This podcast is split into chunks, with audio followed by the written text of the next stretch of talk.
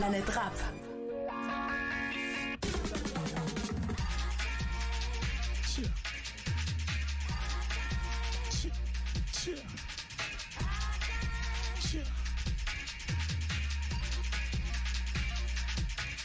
Yeah, it's hard time. Hard time to forget with the bad crime, yes, hard time. You know that barely living that and of politician of them. I'm digging up within, I'm sticking at the jump, but that, and then I can begin them. Hard time to be your sin. Fuck le c'est un plan, tu mets pas chaud, KKK, j'en pour doubler le score, j'ai fait couper sport, le rap massif, j'en pour shooter le corps, bah, bah, bah, licence to kill, 4 grammes 4, licence to deal, 3 4 taf dans un 4 4 black, sous un 3 quarts noir, j'ai la puissance de tir, c'est c'est esprit, esprit, lusty, N-O-I-R. I'm living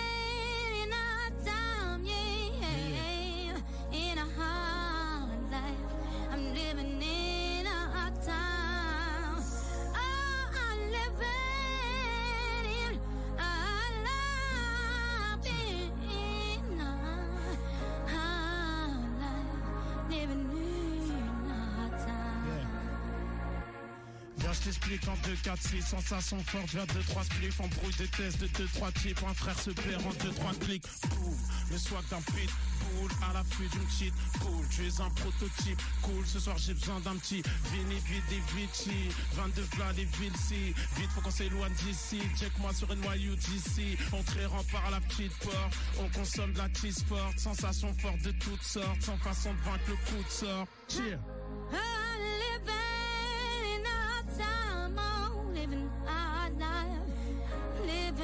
in a hard time. Oh, I'm living in a hard time, yeah. I'm living in a hard Open up and look what I die in my back now. With a renegade monster coming at ya with a bad girl with a bit of a cha cha with a bit of bit of bit of bit of bit of back ya ride down in a bike trial and a cast ya. Into I rock with I never run fast? Never gonna mind with a renegade brass ya when I pass ya better tell it coming up for the hard time. Hard time never get rid of back crime just hard time.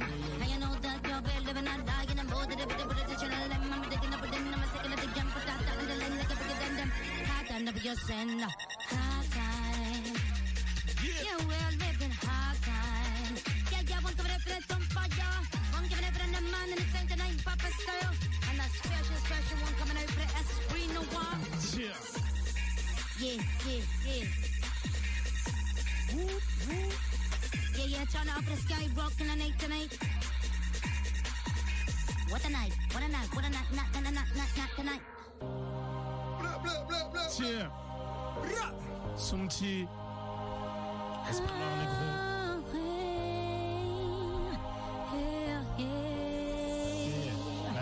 Esprit Noir. I will always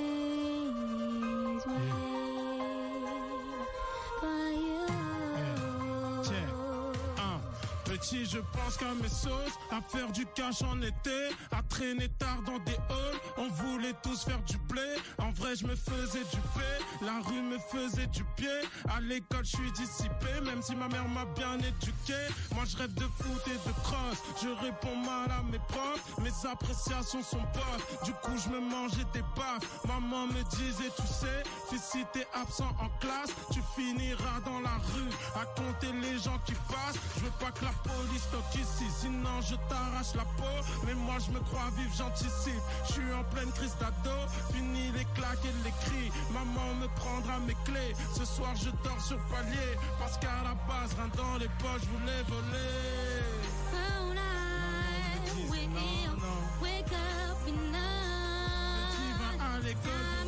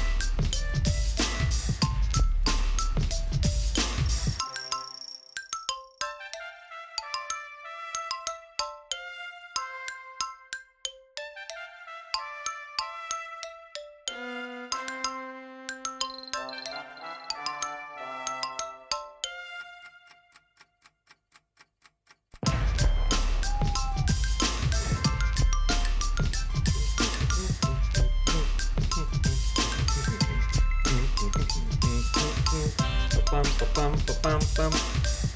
Hola, José Walker Ranger. Tofu con piña, chía fría. Hoy están todos ahí. Bueno, Yasmina como si nada apareció y se despidió. Muy bien, muy bien.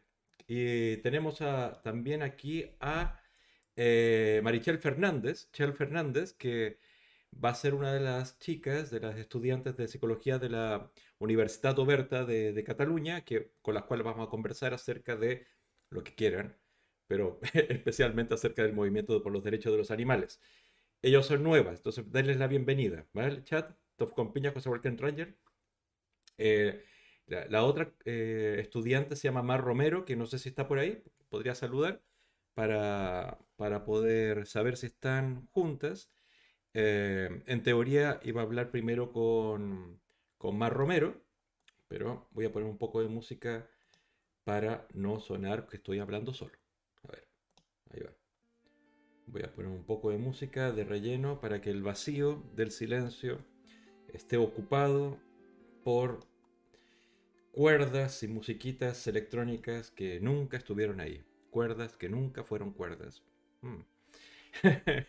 A ver, les cuento. Ah, hoy hace 32 años que murió Félix Rodríguez de la Fuente. Es curioso porque en el fondo recordamos a Jacques Cousteau, a Félix Rodríguez de la Fuente, a Carl Sagan, todos aquellos que nos hicieron ver cosas que estaban ahí y no nos sabíamos o, no queríamos o, estábamos muy acostumbrados a mirar así eh, eh, en este sentido y no teníamos la experiencia de ver aquellos con los cuales compartimos el mundo, que son esos otros animales distintos a nosotros y nosotras. ¿no? Mira, es, una buena fecha que recordar, es una bonita lección que recordar. Más que personas, son señales, ¿no? indican hacia lugares donde tenemos que ver, porque estamos acostumbrados a no ver o a eludir. ¿no? Para vivir como decía un compañero mío del trabajo, vivir un poco como robots, ¿no? Hacerse preguntas se genera sufrimiento. ah, Judith, ¿cómo estás? Abacus, o Abacus, ¿cómo estás? ¿Cómo estás? Qué, bueno que estés ahí. Miren, hoy les cuento eh, varias cosas. Antes de empezar con, el init greedy, el, fondo de la conversación de hoy, les cuento. Eh, por alguna razón, y Tofu Peña me está diciendo que también le pasa a ella, algo está pasando con el OBS, que es el programa que usamos para, transmitir el streaming, y no está mostrando ni el chat ni otras cosas. Eh, por suerte estoy, puedo ver el chat aquí en la pantalla y también tengo abierto el teléfono aquí al lado mío, el móvil, para ir leyéndolos y estar conversando un poco, ¿vale? Uh, eso por un lado. Otro, ¿qué vamos a hacer hoy? Por alguna razón que no termino de entender, pero supongo que eh, en la Escuela de Psicología de la Universidad Oberta de, Cataluña se les pidió a, una serie de personas, de, alumnas y alumnos, eh, hacer un trabajo acerca del movimiento de los derechos para los animales, o, más bien cómo utilizar el movimiento de los derechos para los animales como ejemplo de cómo se organiza un movimiento social. Eh, entonces, por, en una cuestión de una semana nos escribieron varias personas. Eh, Aida me dijo que un par de personas también la contactaron a ella.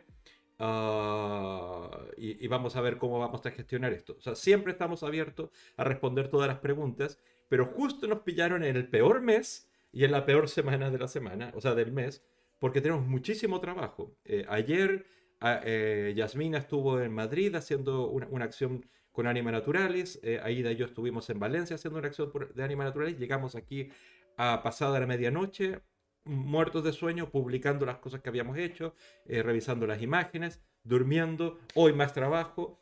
Y tanto Aida como Yasmina y otras personas se van de misión secreta desde mañana. Entonces ni siquiera vamos a abrir streaming en el canal de Anima Naturalis el día miércoles. Eh, entonces lo que intentamos hacer es compaginar cosas, como este streaming lo iba a abrir sí o sí, había muchas cosas que conversar, pero eh, lo iba a abrir sí o sí. Les pregunté, eh, les, ofrecí a Mar y a Merichel eh, y también a Eva, a, Eva Angels, que si querían podían entrevistarme acerca de su trabajo usando este medio, el streaming, usando eh, estas dos horas o más de dos horas que vamos a estar conversando. ¿ya? Eh, se van a unir con nosotros en vídeo, va a ser eh, una especie de, de entrevista que ustedes ya han visto en este canal y vamos a ver si funciona, porque tampoco hemos tenido tiempo de probar el sistema y todo esto, pero ¿por qué no tiene que funcionar? ¿Por qué no tiene que funcionar? ¿Acaso las cosas electrónicas tienden a no funcionar cuando eh, son tiempo sensitivo? pregúntale a Microsoft, pregúntale a Facebook. Sí, a veces tienden a haber errores, pero vamos a ver cómo los solucionamos, ¿vale? Eh, ¿Quién más apareció? Ah, Jaime, Jaime, Super Jaime, que les pido a todos que lo saluden por su cumpleaños. Que lo saluden por su cumpleaños. Jaime, que está ahí ahora en el chat, el que dice hola, con, con letras capitales gigantescas, pues diciendo aquí estoy, soy Super Jaime. eh, está de cumpleaños. Estuve de cumpleaños ayer. Hoy soy muy malo. Hoy. Eh, ¿Sabes qué? Te saludé por, tu cumpleaños y no sé si lo hice hoy o lo hice ayer. estoy, estoy mal. Lo hice hoy, ¿verdad? Felicidades, Jaime. Felicidades, Jaime. Está desde cumpleaños. Y, y ¿sabes lo más bonito de Jaime?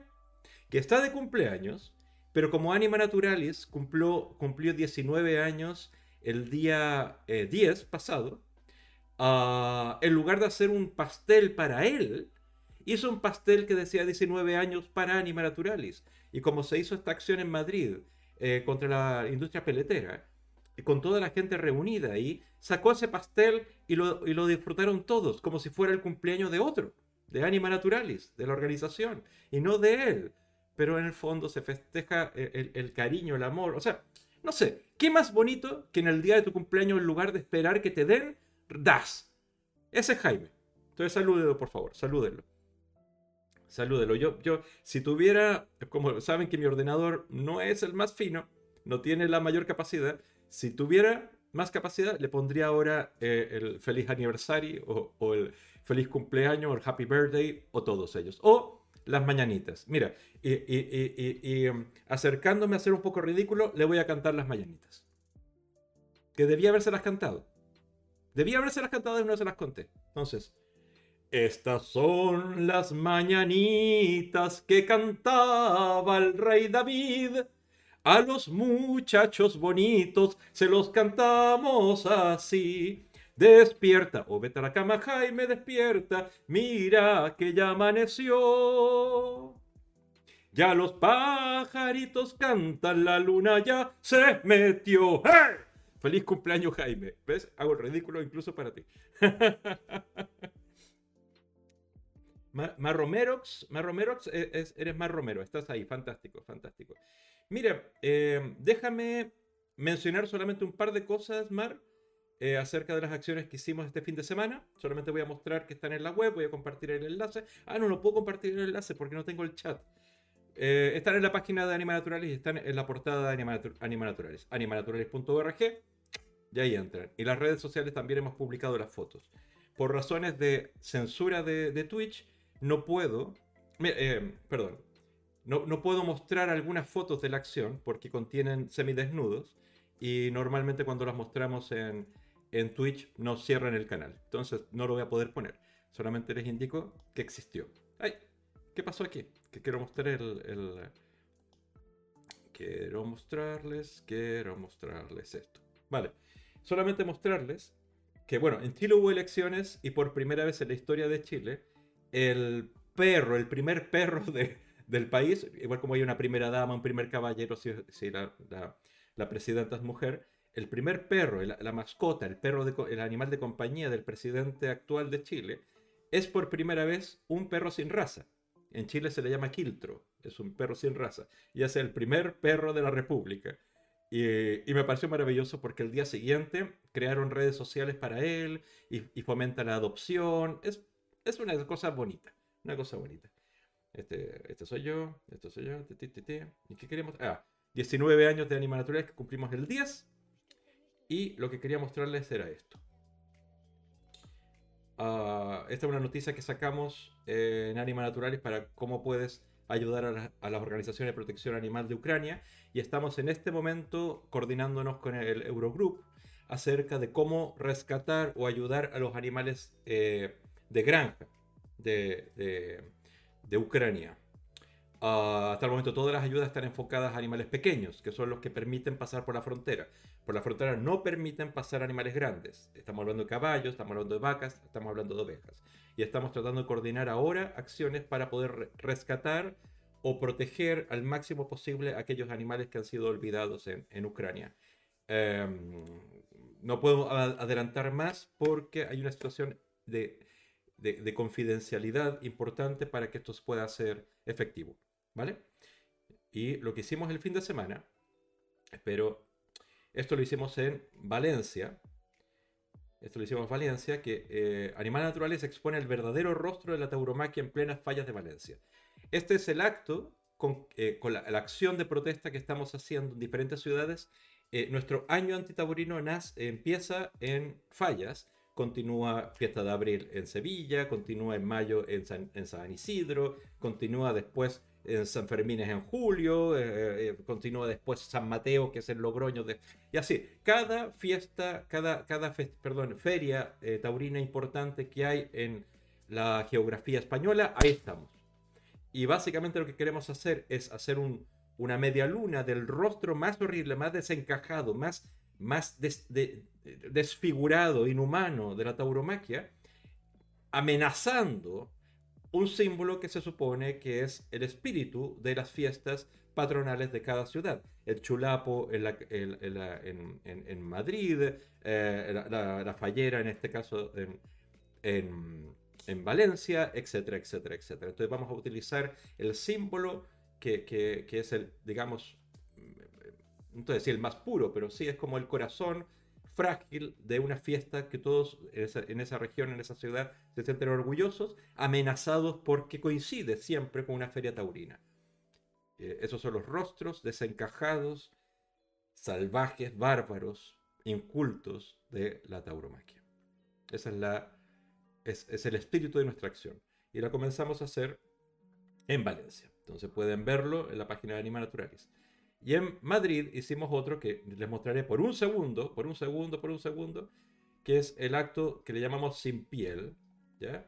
Que es eh, unos activistas, no lo puedo mostrar más porque si no nos cortan, eh, activistas completamente desnudos, poniéndose en el lugar de los animales que mueren en las granjas peleteras para confeccionar solamente un abrigo de piel. Para un abrigo de piel se requieren 30 chinchillas, se requieren 20 zorros, se requiere una cantidad importante de animales por solamente confeccionar un abrigo. Y es una industria que está decayendo a nivel europeo, eh, donde se producen más pieles, por supuesto, en China. Pero estamos tratando de presionar también eh, a través del Eurogroup for Animals para una legislación que prohíba las granjas peleteras en toda Europa y un control y regulación muy severo acerca de la importación de pieles a Europa.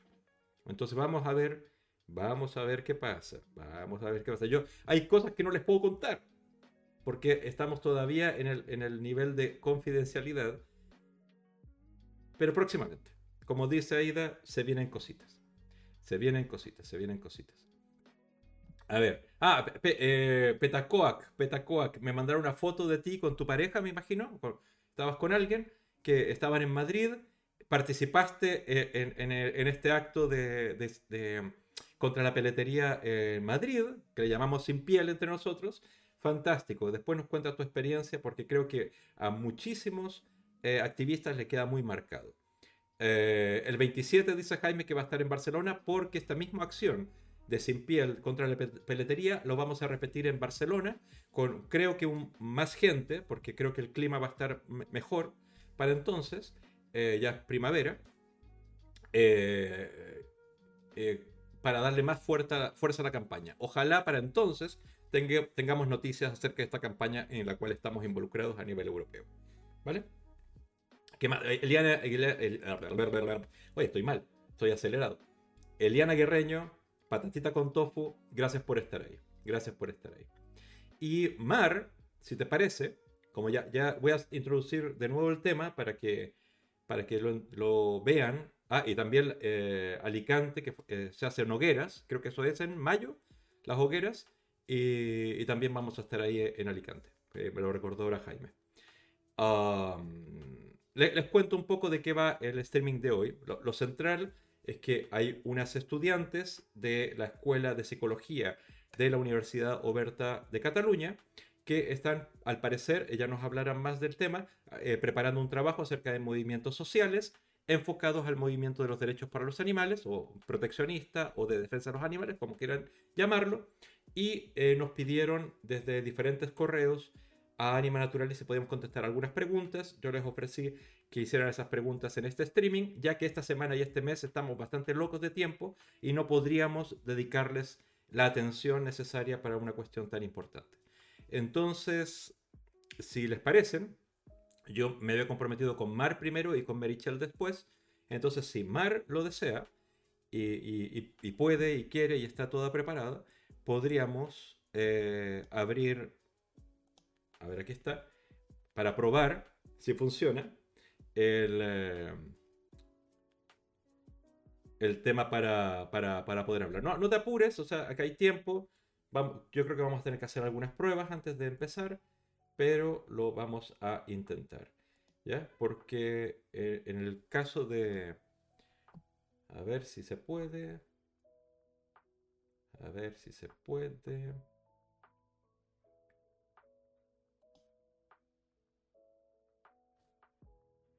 Pero estoy intentando que... Para, papi, pam.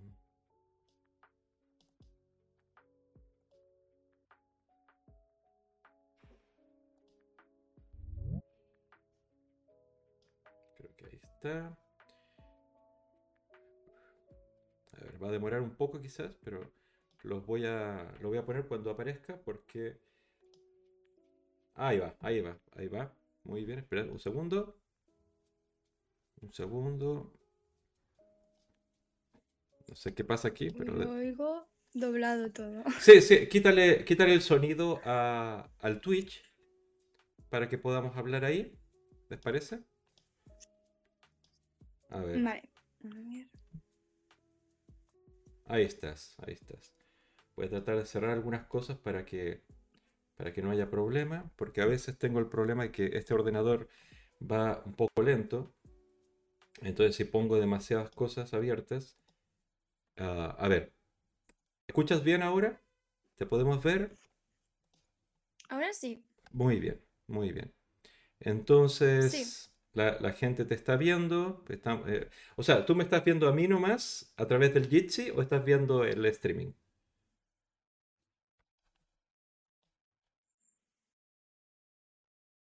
Mm. Está medio paralizado. Voy a cambiar un poco los ajustes para que la emisión sea a una velocidad menor. A ver. Ah, no se puede cambiar la configuración. Ay, a ver, ¿cómo lo hacemos para que se, se, se sienta mejor?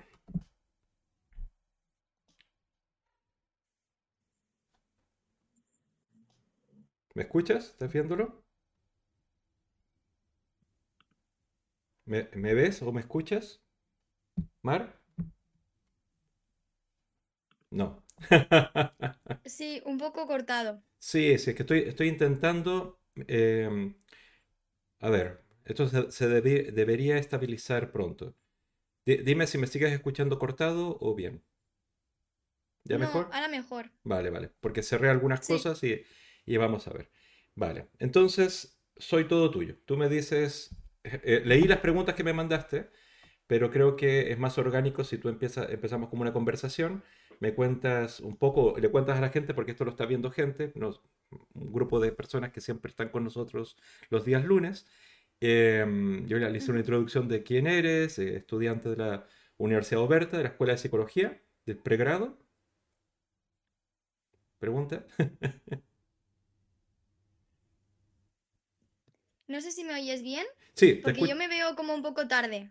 Yo, eh, es que te escucho perfectamente. O sea, el audio es perfecto. Hay un delay en el vídeo cuando se está transmitiendo en, streaming, pero yo te estoy viendo, estoy viendo, te estoy viendo en otra cámara con, el Jitsi. Vale, yo voy hablando, ¿vale? Tú, yo no me veo, me El, el, vídeo lo veo fatal, pero bueno, si me oyes, perfecto, pues ya está suficiente. Y lo mismo digo yo, si me escuchas, eh, va bien.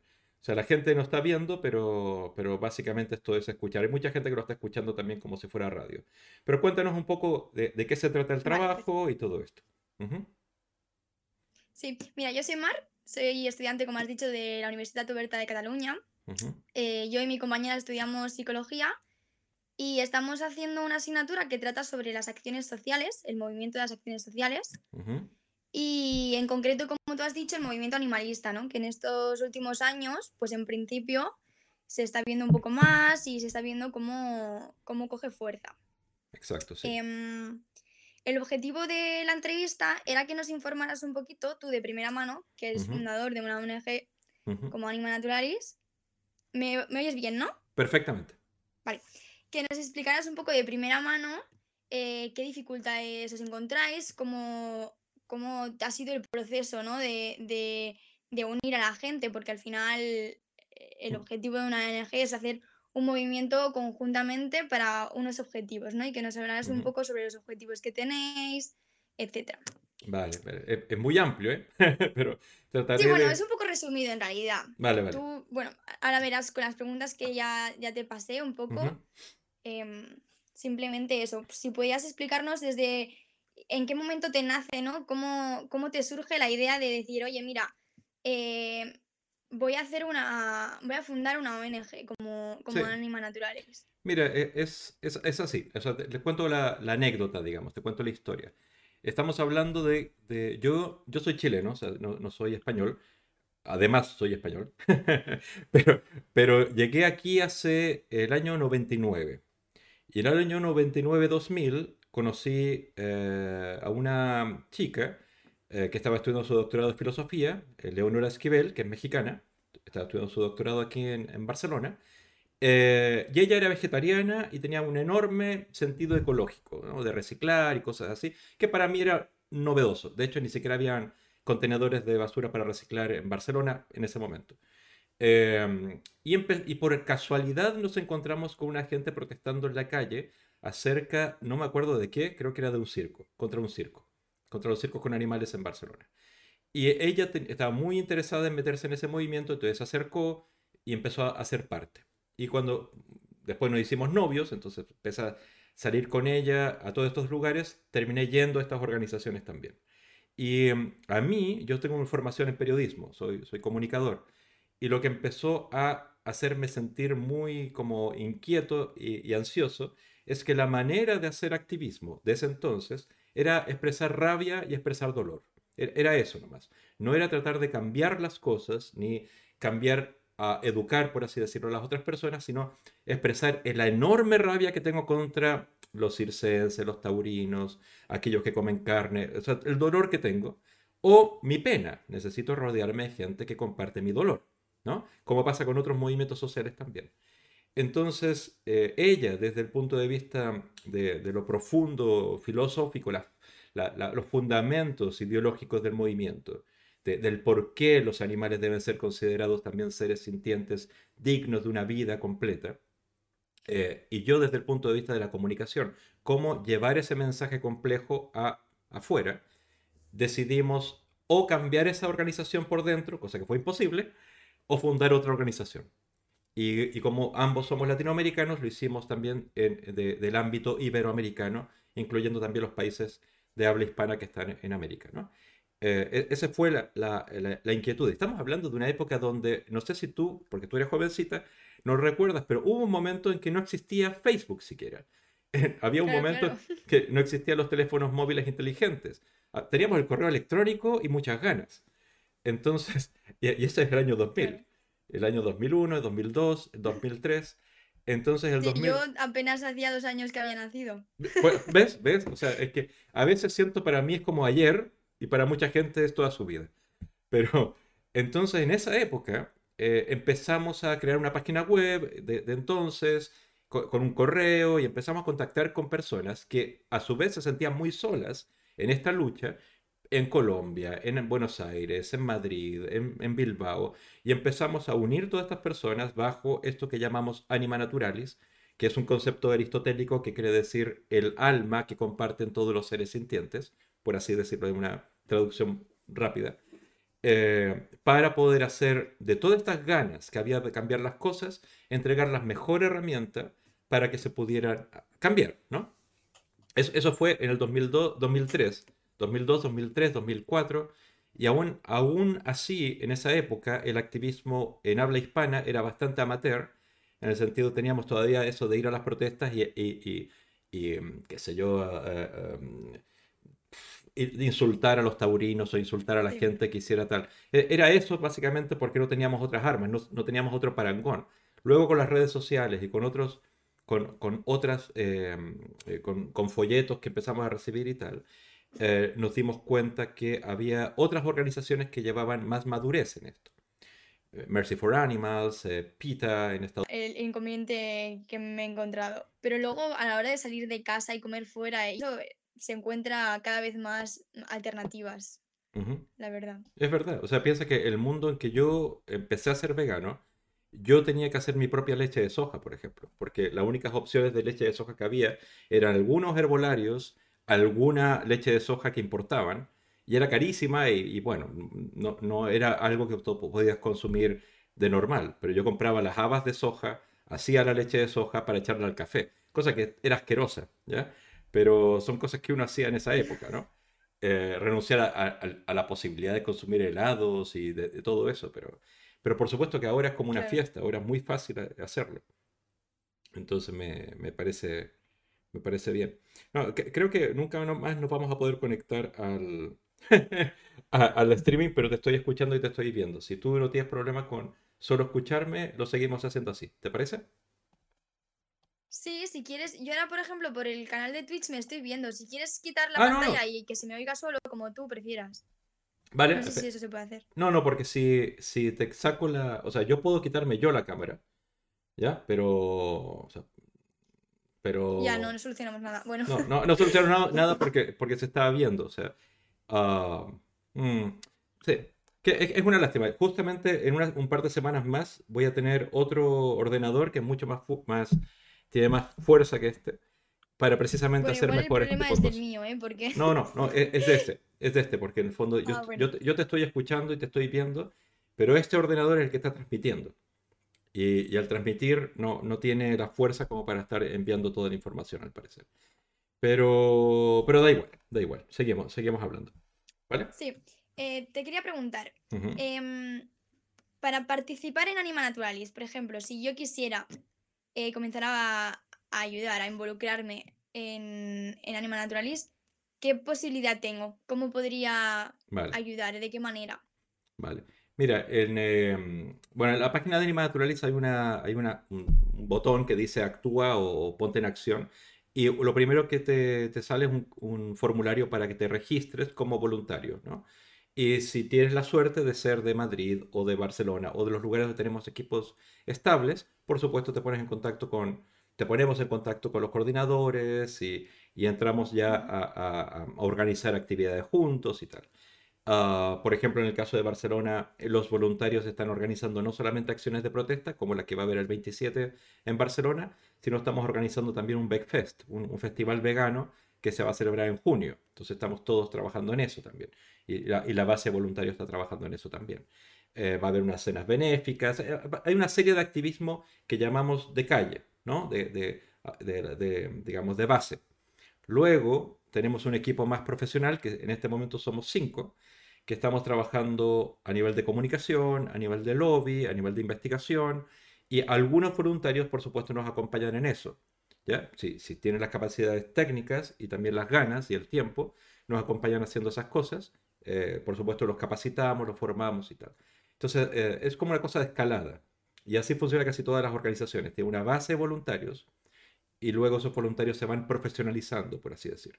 Por ejemplo, Jaime, que lo saludamos para su cumpleaños, él es voluntario que coordina el equipo de Madrid y él lleva, que no quiero mentir, pero lleva siete años, cinco o siete años en, en Anima Naturalis. Entonces, básicamente, no es lo mismo llegar como ser un voluntario joven, que la primera vez que empieza a hacer activismo, que llevar una persona que lleva muchísimos años, entiende el, tejido, eh, la relación con otras organizaciones y te puede formar y capacitar para... Eh, es que siempre sentimos, perdón que no responda eh, en forma aislada todo esto, pero el, capital que tenemos, los recursos que tenemos de tiempo y dinero es limitado. Entonces, eh, eh, intentamos hacer lo más efectivo posible con los pocos recursos que tenemos. Es decir, con el tiempo que tenemos no vamos a estar luchando. Mira, por ejemplo, cuando se dice, hoy debiéramos hacer charlas en colegios, por ejemplo, que es una cosa que sale cada tantos meses, alguien dice charlas en colegios. Pero si no eres consistente y constante durante años en decenas o miles de colegios, poca cosa vas a hacer con tu esfuerzo, con tu dinero y con tu tiempo. O sea, si todo el tiempo que tienes en tu vida para ofrecérselos a los animales es para dar 3 o 4 o 5 o 30 charlas en colegios, el resultado que vas a obtener quizás es una satisfacción inmediata grande, porque son niños, los niños les encantan los animales y van a aplaudir y van a estar muy contentos, pero a la larga, ¿cuántos animales salvaste? No, no, no. Si, si lo haces en, qué sé yo, el 20 o el 30% de todos los colegios de España, posiblemente, pero si lo haces en 2, 3, 4, 5 colegios no, no, no, no es el mismo efecto. Pero si cambias una ley, o, si cambias una empresa, o, si produces un debate que llega a los niveles más altos, eh, en, temas que nunca se han tocado o se ha evitado tocar como tauromaquia o como la cacería, eh, puede salvar a muchísimos miles de animales por muchísimos años en el futuro. Entonces, eso tratamos de hacer, tratamos de enfocarnos donde no solamente más animales sufren, sino donde podemos conseguir un efecto lo más rápido posible. eso es. Em, ¿Qué crees que tienen en común? ¿Qué valores crees que tienen en común las personas que participan en, la ONG, en Anima Naturalis? Y que vosotros, o sea, ¿qué es lo que os une? A ver, eh, estoy escribiendo en el chat para que la gente que está ahí no se asuste, que no está viendo, no está viendo entrecortado, pero yo estoy hablando contigo bien. Es posible que yo lo corte el, streaming y sigamos conversando aparte, ¿no? Mejor, creo que, creo que llega a ser mejor. Mm. Es que esto, eso es este problema, porque normalmente, perdóname que te estoy, te estoy respondiendo una cosa nada que ver porque en el fondo yo, quería transmitirlo también aquí para que lo puedas grabar. Y este momento no se está grabando. No, no sé si ni siquiera si lo están escuchando. Entonces, mm. entonces estoy pensando, estoy pensando, estoy pensando. Mira, te voy a quitar, voy, a quitar la imagen tuya del, del, streaming. Voy a poner solamente yo. Yo te estoy viendo. Eh, aquí al lado tengo una pantalla donde apareces tú. Eh, ¿Tú me estás escuchando? ¿Me escuchas, Mar? Ahora sí.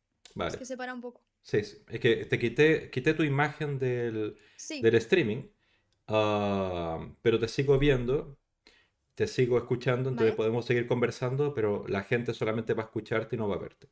¿Te parece? Y quizás así puede, se puede transmitir mejor. ¿Te parece? Sí, sí, sí, no, hay problema. Vale. Lo que tú me preguntabas era acerca de qué características tienen los, eh, quienes participan en el movimiento en Anima Naturalis y, y sí, ¿Qué crees que es lo que, hace, que, cuáles son los valores que unen a las personas que participan en Anima Naturalis? Vale. Mira, e, en general, o sea, si podemos decir en general, la gente que da su tiempo para luchar por los derechos de los animales, al menos está de acuerdo en que los animales merecen eh, ser, sus intereses básicos deben ser considerados. ¿Cuáles son sus intereses básicos? El interés de estar vivo, el interés de tener amplios espacios de bienestar y de libertad, ah, y, por supuesto el interés de no ser torturado, de no sufrir. Esos son los intereses básicos de los animales, intereses básicos también nosotros como seres humanos. Entonces, lo primero es que la gente que participa en el movimiento generalizado, todos los que luchan por los derechos de los animales, comparten eso. Luego, ¿cuál es la diferencia eh, con el movimiento de derechos para los animales? La diferencia eh, o sea, perdón, de, de Anima Naturalis, dentro de Anima Naturalis. La diferencia es que intentamos primero ser eh, eh, una, una, organización no violenta, por un lado, legal, o sea, que hacemos acciones legales, nomás no entramos a hacer nada ilegal, y intentamos que nuestro mensaje sea muy positivo, entusiasta, apasionado, vital, atractivo para, para la gente, en lugar de seguir solamente expresar como te decía, miedo, eh, dolor, eh, rabia, ¿no? Que sería como las emociones más espontáneas de, de, la gente que vive esto, ¿no? Igual como un poco, no sé, haciendo un paralelo, el movimiento feminista, hay mucho dolor y mucha rabia. Y, y, básicamente cuando tú escuchas o ves las protestas, ves y sientes ese dolor y esa rabia, que es genuino y es legítimo. Pero no te puedes sentar a negociar un cambio de ley o conquistar a personas que no tienen una posición frente a ello con dolor y rabia. E, es algo precisamente que cierra a las personas. Si quieres ser eficiente, tienes que ser más pragmático. Y tratamos de ser pragmáticos. Estamos tratando de ser también, eh, dar un mensaje entusiasmante acerca de que estamos avanzando hacia un futuro mejor y no que estemos prohibiendo y eliminando cosas de las tradiciones tan bonitas que son de España, sino que vamos hacia adelante. Y, así. E, esas son como unas serían como los valores generales de las personas que participan en Animales Naturales.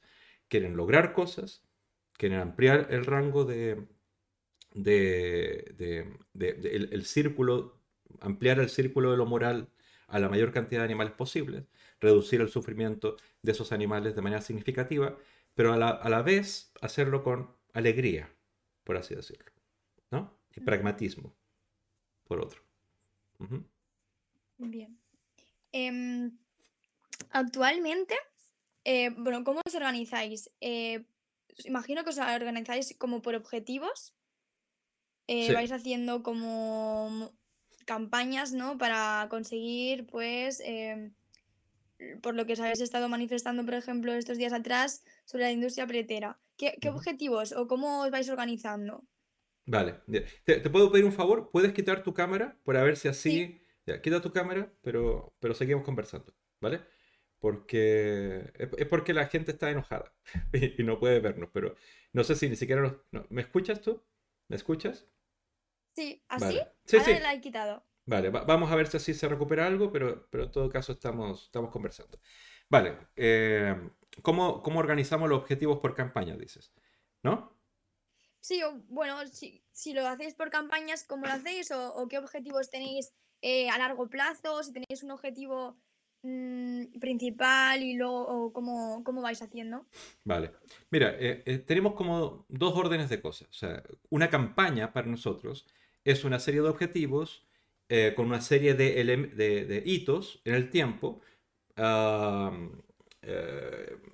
con un presupuesto, con unos, digamos, con unos momentos en que hacemos reanálisis y tal. O sea, por ejemplo, el acto que, la acción que hicimos de peletería no es una campaña en sí mismo, es una acción, es un evento, es un hito.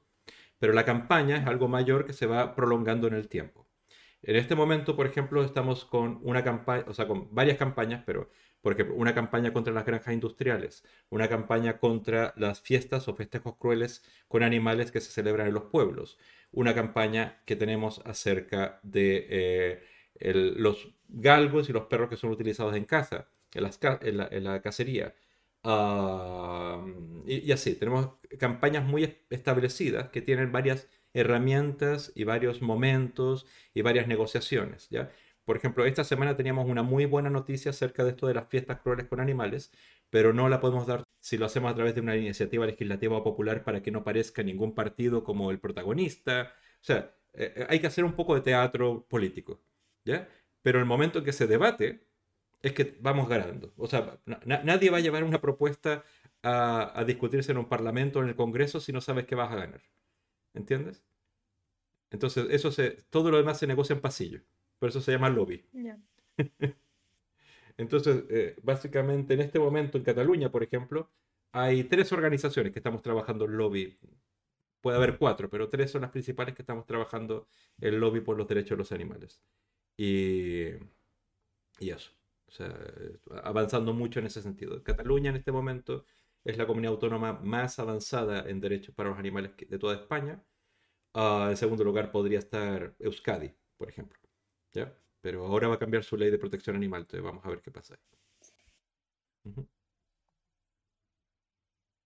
Eh, tú decías antes que Anima Naturalis eh, se, se, centra en, en movimientos Uy, no sé si me oyes. Sí, sí, perfectamente. Dime, te, ¿Ah, escucho. sí? te escucho, te es escucho. que si me oigo, lo, oigo un poco cortado ahora. Ah, lo, siento.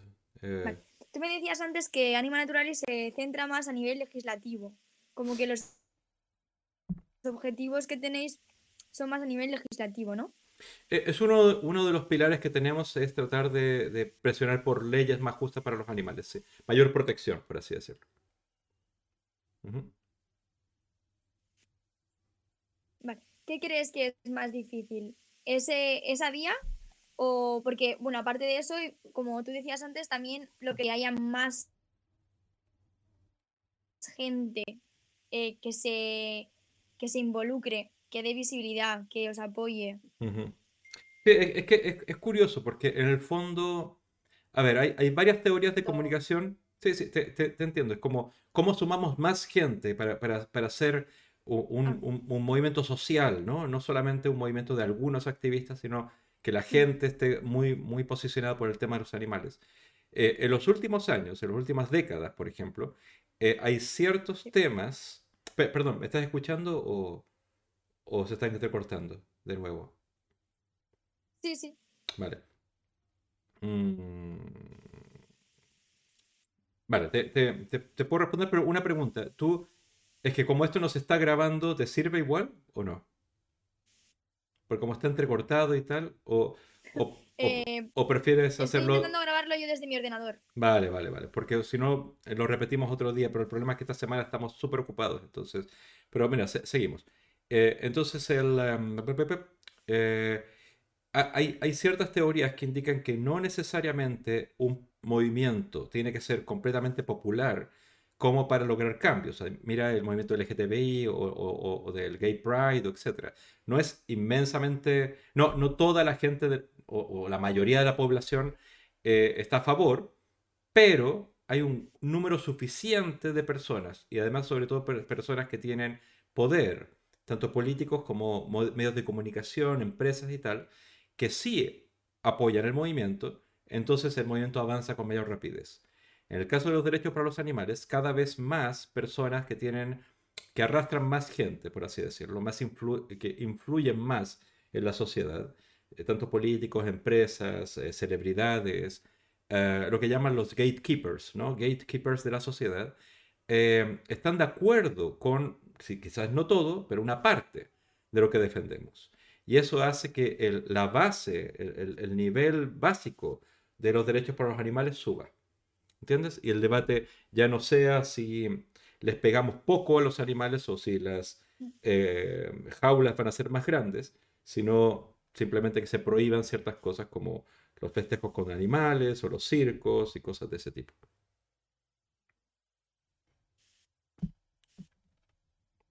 ¿No? ¿Se entiende o no se entiende? se ha cortado, no te oigo. ¿eh? ¿No? ¿Me escuchas ahora? ¿Me escuchas? Perdona, es... Eh, se ha cortado. Vale. Pero ahora sí que te oigo, creo. Vale, ¿qué, parte? Es, simplemente, te estaba diciendo, tú me preguntabas acerca de cómo, cómo lográbamos hacer que este movimiento sea más popular, ¿no? Más, gente lo apoya y todo esto. en el fondo creo que a ver, hay, muchas teorías de, comunicación, pero normalmente la gente acepta como real lo que escucha con frecuencia, ¿ya? Lo que los vecinos aceptan como real.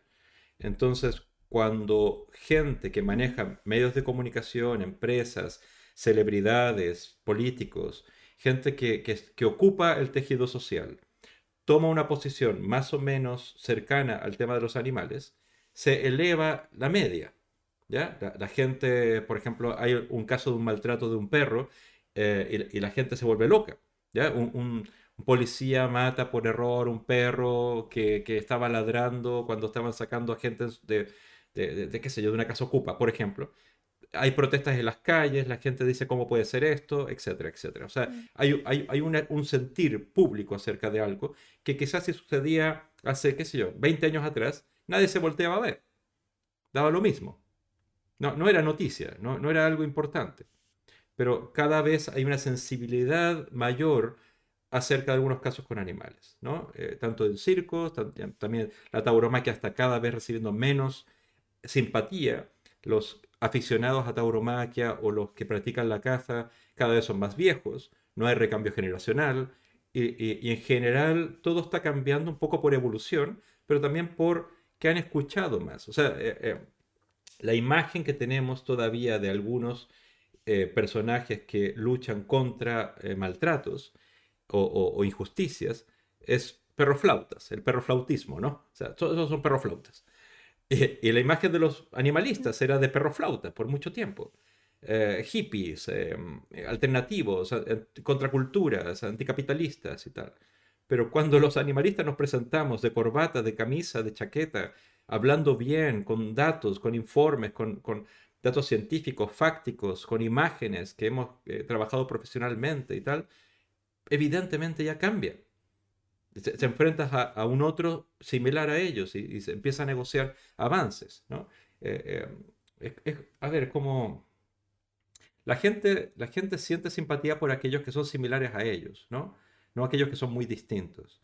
Y cuando ves que los actos de violencia, de agresión o de incultura vienen de parte de aquellos que están maltratando animales, por, por así decirlo, eh, cazadores, eh, gente de tauromaquia o de los circos o lo que sea, por supuesto que uno entra con mayor simpatía a aquellos que hablan mejor, visten mejor y lucen mejor. Y, están contentos, no sé cómo decirlo, eh, son más amables, por así decirlo. No, no sé si, si eso responde a tu pregunta. Hay más aceptación por el mensaje que estamos dando, tanto ecologistas como animalistas, versus el, eh, la, intención de, seguir manteniendo las cosas tal y como estaban siempre por parte de los de, aquellos que lucran con el maltrato animal.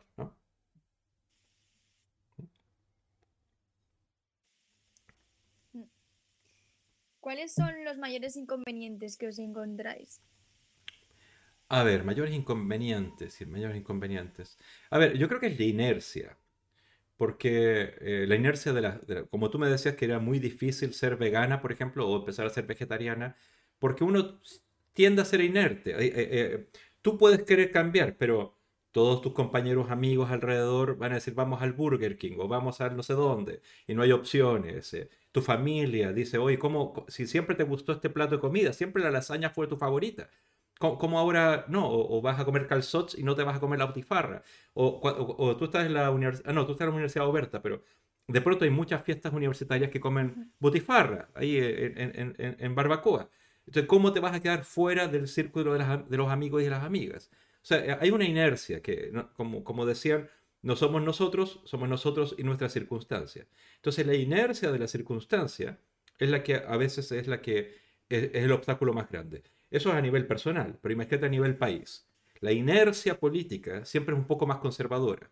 Entonces, tratar de cambiar la dirección de algo, como está intentando hacerlo la ley de protección animal ahora, eh, la inercia, cambiar la dirección acerca de dónde van las cosas, es difícil. Pero por eso hay que ser constante y consistente, porque llega siempre, siempre, siempre un momento en que cambia la dirección. O sea, por ejemplo, si dejamos suceder las cosas como siempre han sucedido, vamos a seguir con una ley de caza de 1974, donde no existe ni siquiera, ni siquiera una referencia a la biodiversidad o al calentamiento global o, a nada, excepto que la gente que tiene un rifle puede matar animales en el 87% del de territorio nacional, por ejemplo, o que la tauromaquia sigue, tiene que seguir recibiendo subvenciones porque ah, eh, en los años 30 fue cultura. ¿Me entiendes? Que esa es la inercia. Pero parar eso y decir, oye, estamos viviendo en otra época. Sabemos científicamente que los animales sufren. Sienten sufrimiento, una experiencia de sufrimiento similar a la nuestra. Y eso es ciencia, no es opinión. Entonces tenemos que abrir una discusión distinta ahora, fresca. Hay, leyes a nivel europeo, ya una regulación en Bruselas no afecta solo a los perritos de Valencia, sino a todos los animales de Europa o de la Unión Europea. Entonces hay una responsabilidad de tomar decisiones basadas en ciencia y, también en una moral de los tiempos, una ética de los tiempos, y no inercia. ¿no? Entonces creo que la inercia, tanto a nivel personal como a nivel legislativo, es, el gran obstáculo de cualquier cambio social. O sea, imagínate, eh, tú, eres, tú eres mujer y supongo que eres feminista, estoy suponiéndolo, pero me refiero a que imagínate si la inercia fuera eh, y lo es, el gran escollo de, hacer muchísimos cambios sociales con las mujeres.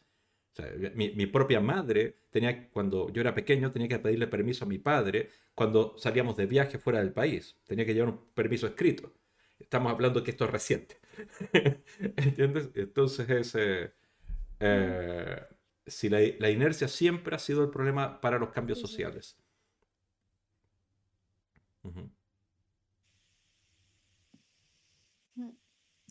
Em, algunos de los argumentos, ¿me podrías decir algunos de los argumentos en contra de vuestros movimientos que soléis encontrar? A ver, yo diría que son tres argumentos que se repiten constantemente. Son, son... ¿Perdón? Creo que, creo que me perdí. Sí, sí, eso, algún ejemplo. Ah, sí, sí, o ejemplos. Mira, por ejemplo, cada vez que queremos cambiar alguna, manera de ganarse la vida de las personas, como circos, tauromaquia, eh, la caza, primero que nada nos dicen cuántos trabajos se van a perder, siempre. ¿Cuántos trabajos se van a perder? Que es mentira, porque en todas esas actividades eh, esos trabajos no son, son, son temporales y a veces solamente son un día de trabajo al año. Siempre es una tienen una segunda actividad eh, que con la cual trabajan el resto del año. El resto, o sea, dicen 180.000 trabajos y en realidad son como quizás 2.000 trabajos o, menos. Luego la cantidad de dinero que eso significa, que, genera X cantidad de millones para la sociedad, ¿no? Ah, pero luego olvidan mencionar cuánto dinero reciben de subvenciones. Es decir, que, que es dinero que es de todos, básicamente, eso que están diciendo que ganan. Entonces hay varios argumentos de cuánto trabajo, cuánto dinero significa eso. Y el tercer argumento es, siempre ha sido así. ¿Cómo, ¿Por qué van a querer cambiar esto si siempre ha sido así? ¿Entiendes? Eh, eh, es, eh, quien no quiera, que no vaya, ¿no? Quien no quiera, no vaya a casar. Quien no quiera, no vaya a la tauromaquia. Pero esos son los tres argumentos y como tal como los escuchas, no tienen mucha raíz. O sea, es fácil de rebatir eso. Sobre todo en momentos donde hablar de nuevo y progreso y desarrollo son son palabras que motivan mucho más a las personas que decir conservar, mantener eh, y bueno, seguir destruyendo el planeta de alguna manera, moralmente y físicamente.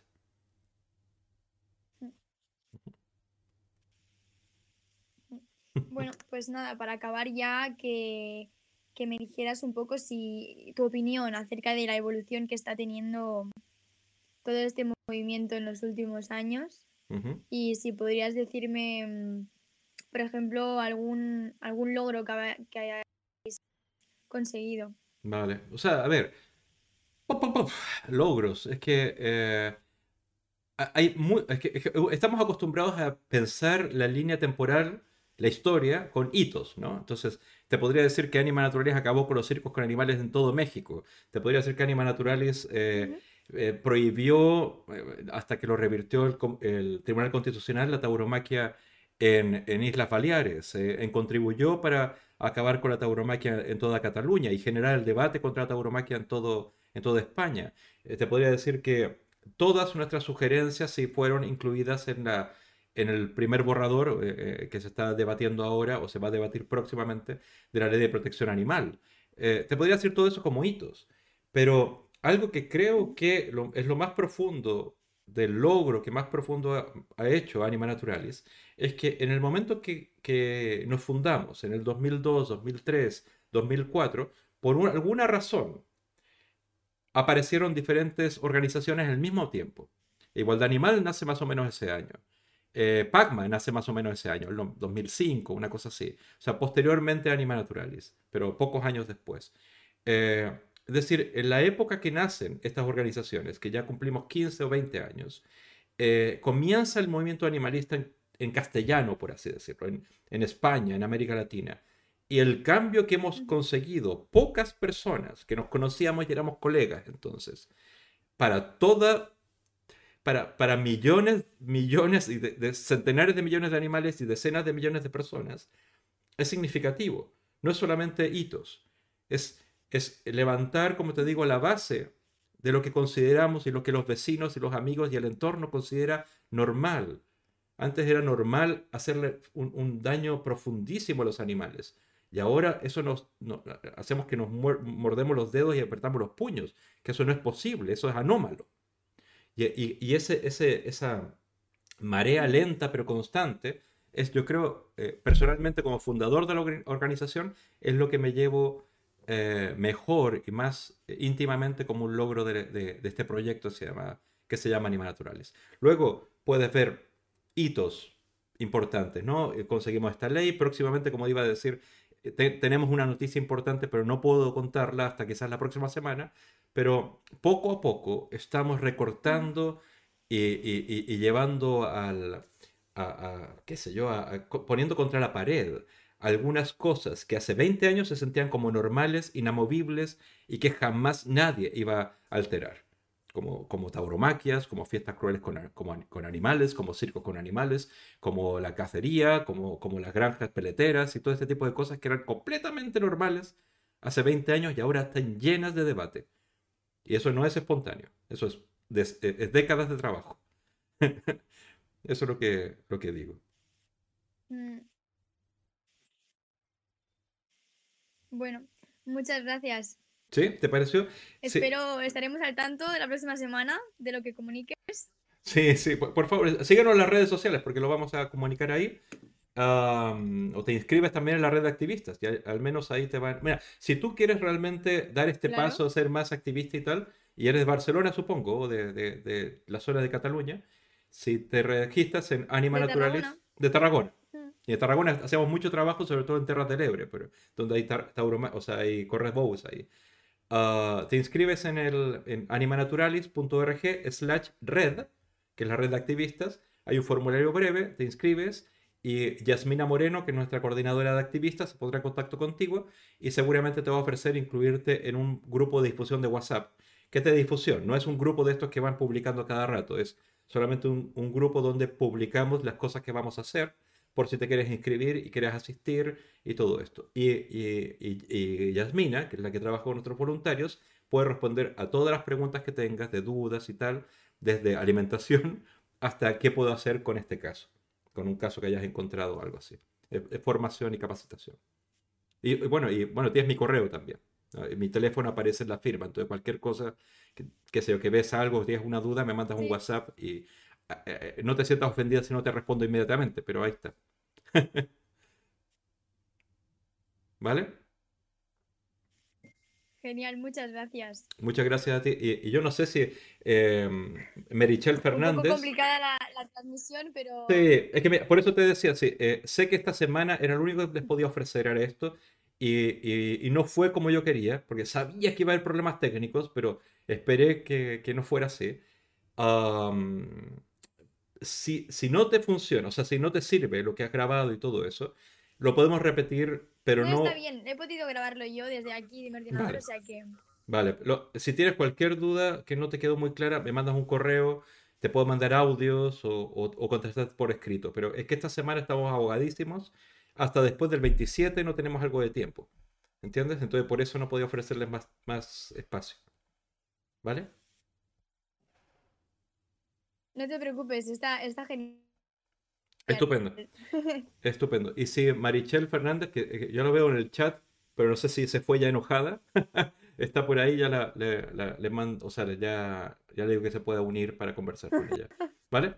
Muchas gracias y esperamos cualquier cosa me, me cuentas, ¿vale? Y cómo te va en el, pues trabajo. Entonces, que habléis. Vale, un abrazo. Adiós. Muchas gracias.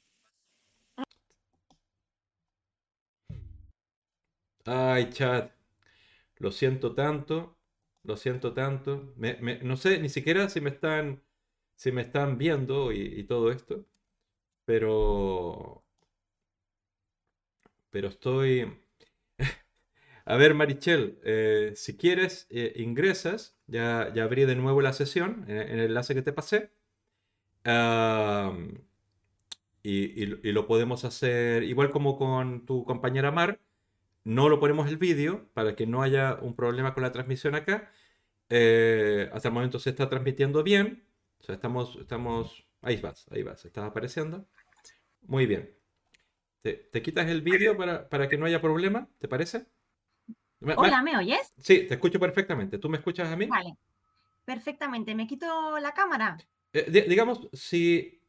Eh, um, mejor quítala para que no haya problemas. Porque a veces está entrecortado y todo eso, pero me escuchas perfectamente. ¿Me escuchas? Yo te escucho perfectamente. Pues entonces lo podemos hacer así. ¿Te parece? Vale, perfecto.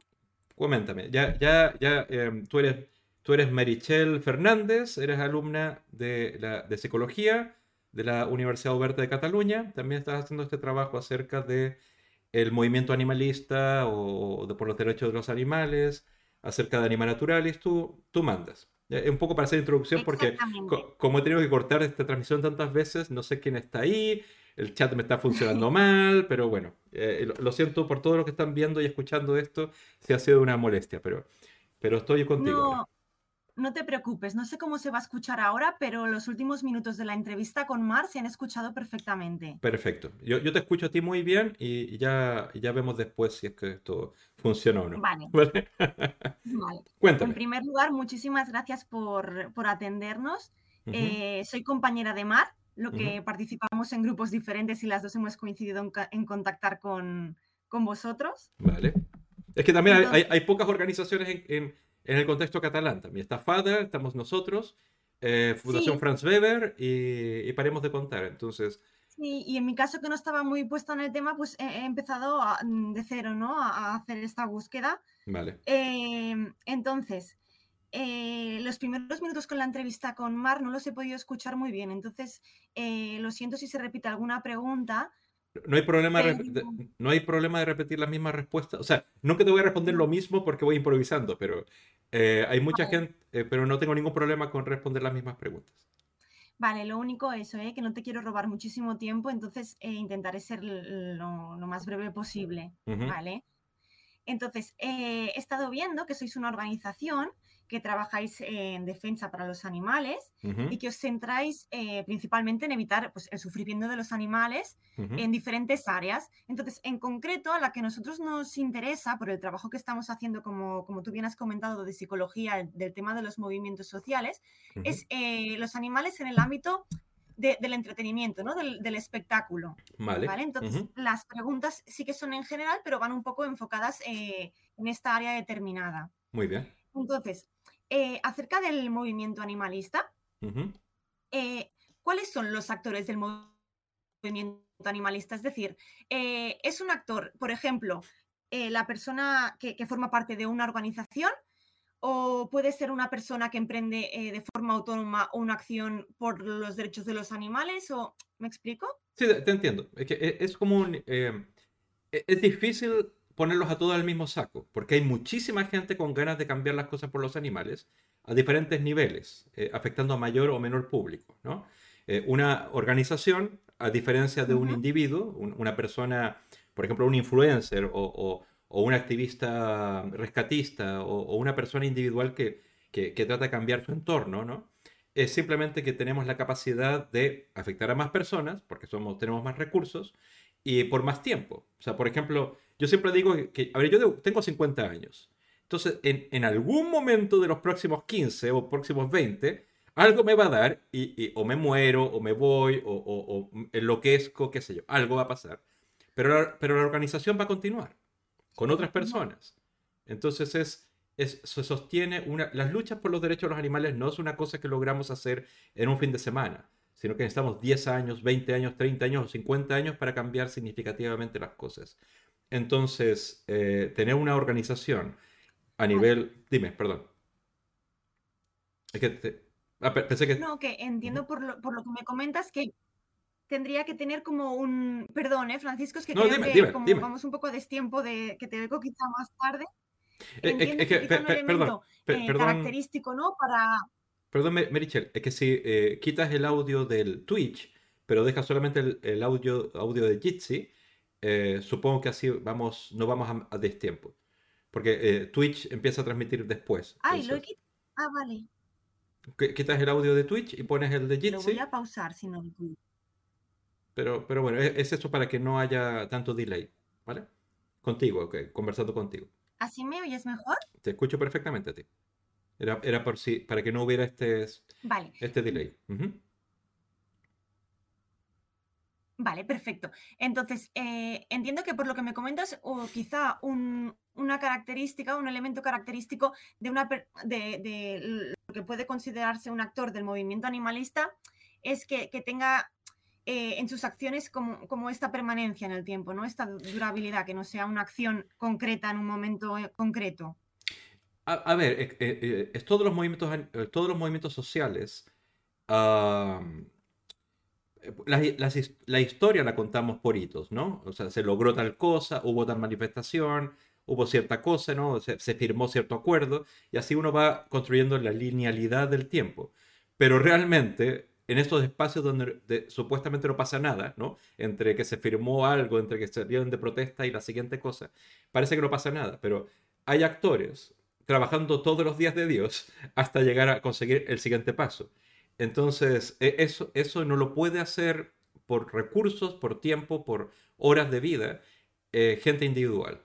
Tiene que, se tiene que confiar en organizaciones como esta o en instituciones eh, estatales o, o tal, para que proyecten en el tiempo el trabajo individual de ciertas personas. Entonces, si tú me preguntas cuáles son los actores, es como si te preguntara a ti cuáles son los actores del movimiento feminista. En el fondo, eh, Irene Montero puede ser muy relevante porque es ministra y tal, pero no es un actor necesariamente del tejido social del feminismo. Igual el animalismo, puede haber ciertas personas muy relevantes como hitos, ¿no? Eh, Jane Goodall y Greta Thunberg y tal, pero no es necesariamente los que mantienen el movimiento constante hacia adelante, y yo creo que eso lo hacen las organizaciones como esta y otras, ¿no?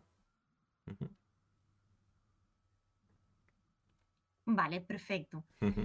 Eh, desde las organizaciones, o ya desde los actores, lo que se puede considerar los actores del movimiento animalista, en relación al ámbito del entretenimiento, eh, ¿qué defienden? ¿Cuáles son sus objetivos? Vale, es que, mira, normalmente, como le decía a tu compañera, eh, los animalistas luchan porque se protejan los intereses básicos de los animales. Los intereses básicos de los animales son el interés básico de vivir, el interés básico de no sufrir, el interés básico de ojalá eh, desarrollar tus capacidades naturales de manera espontánea de lo mejor que puedas, y a eso le llamamos libertad.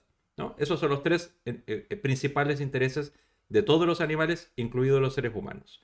Luego, a veces esos intereses de los animales se, contraponen y, y chocan con los intereses superfluos o secundarios de los seres humanos, como tengo ganas de comer carne, mato un animal, interés primario del animal, por un interés secundario mío, de mi gula o mi apetito, ¿no? O por ejemplo, eh, quiero entretenerme yendo a un espectáculo como un circo, ir a cazar o, ir a, un espectáculo de tauromaquia, que es, básicamente algo secundario, pero eh, se eliminan los eh, intereses primarios de los animales. Entonces hay ciertos temas que cada vez más personas consideran que son superfluos, como por ejemplo usar pieles no es mayoritario usar abrigos de pieles. Entonces hay más gente que está en contra del uso de animales para pieles porque lo encuentran cruel. O comer foie gras, por ejemplo. Es cruel comer foie gras. Pero como no todo el mundo come foie gras, lo considera que sí puede renunciar a eso, porque renuncia mayoritariamente otros y mayoritariamente otros que están en un lugar de privilegio. Y cada vez más las personas que disfrutan con la tortura de animales en la tauromaquia, las fiestas crueles populares o matando animales en, la vida silvestre o yendo a circos, no tienen el apoyo social que tenían hace 20 años. Es decir, es un placer secundario de ir a ver un, tipo de espectáculo versus otro, el fútbol, el cine, etc. Hay alternativas eh, que ponen en jaque eh, los intereses básicos de los animales. Más complicado es decirles, oye, si estás en contra de la tauromaquia, entonces deja de comer carne. Porque para nosotros como animalistas es lo mismo, ¿no? Intereses básicos versus intereses secundarios. Pero no estamos todavía en ese momento para hablar de ese tipo de tema. Pero evidentemente estamos ya entrando a eh, considerar debatible y discutible el uso para, para, toda la sociedad, no solamente para los animalistas, el que se siga manteniendo cierto tipo de espectáculos que utilizan animales. O sea, por ejemplo, hay menos Em, simpatía, por ejemplo, o para prohibir el uso de caballos, por ejemplo, que las hípicas, que la gente no pueda divertirse eh, montando caballos, porque mucha gente lo hace. Más gente que la gente que va a, ver un espectáculo taurino. Entonces, podemos discutir, porque la gente está, está abierta, a acabar con los toros embolados con fuego en sus cuernos. Pero la gente y los políticos no están muy sensibles para hablar acerca de qué sé yo, el, agility de perros o, por ejemplo, la, la, monta de caballos o los espectáculos ecuestres y ese tipo de cosas. Pero eh, eh, eh, entonces la labor que tiene una organización como Anima Naturales y otras es ir impulsando el debate hacia la dirección correcta y cuando ese debate, cuando esa atención del público hacia ese tema es, es, importante o hay un, un nivel que nos permite hablar con los políticos acerca de ese tema, se abre el debate, se proyecta a los políticos, los políticos dicen, ok, abramos este melón y cambiamos la ley o, las regulaciones o todo este tipo de cosas. Como ha sucedido en los últimos 10 años con bastante velocidad, eh, no así los primeros 10 años que yo recuerdo del, movimiento animalista en la primera mitad del, siglo XXI, ¿no? Pero, pero sí, estamos avanzando. Es decir, es, un proceso, ¿no? Ahora, por ejemplo, que no se considere quizá eh, tan, tan importante el tema de las hípicas, por poner un ejemplo, como si está recibiendo eh, más movimiento en contra de la tauromaquia, no quiere decir que dentro de X número de años eh, el, apoyo, bueno, el, digamos que la gente que está en contra de la tauromaquia no pueda estar también en contra de, de la hípica, por poner un ejemplo que ahora mismo no tiene tanta Claro, o, ciertos... Que no resuena tanto, ¿no?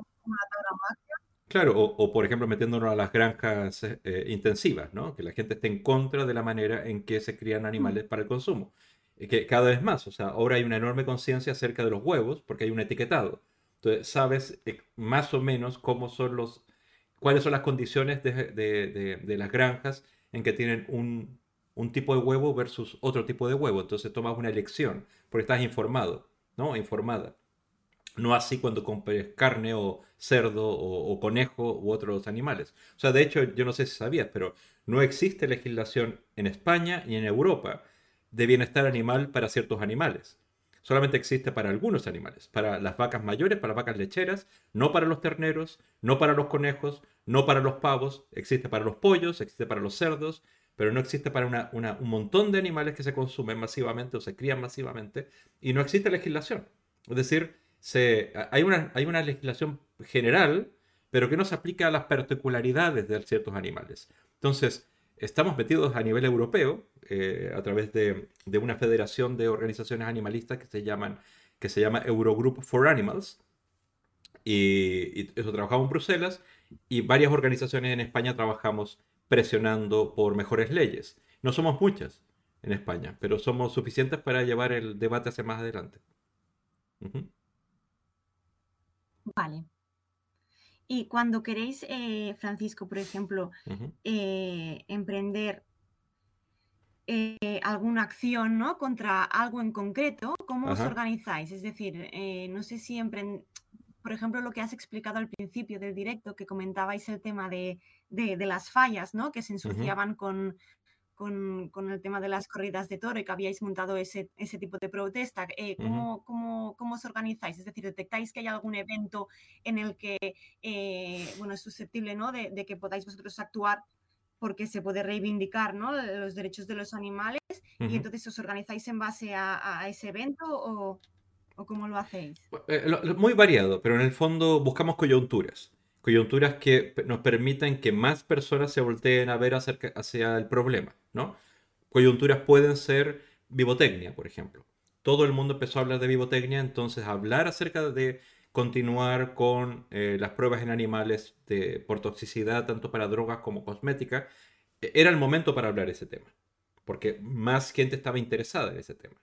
Lo mismo que pasa con las, cuando son las semanas o las las fiestas patronales de diferentes eh, comunidades autónomas o ciudades, como las fallas en Valencia, la Feria de Abril, San Isidro, San Mateo, eh, San Fermines, eh, hogueras en diferentes ciudades de, España, antiguamente en Barcelona la Merced, es el momento en que comienza la feria taurina, entonces hay más interés en los medios de voltar, voltearse a ver qué están diciendo los antitaurinos, qué están diciendo los taurinos o antitaurinos y tal.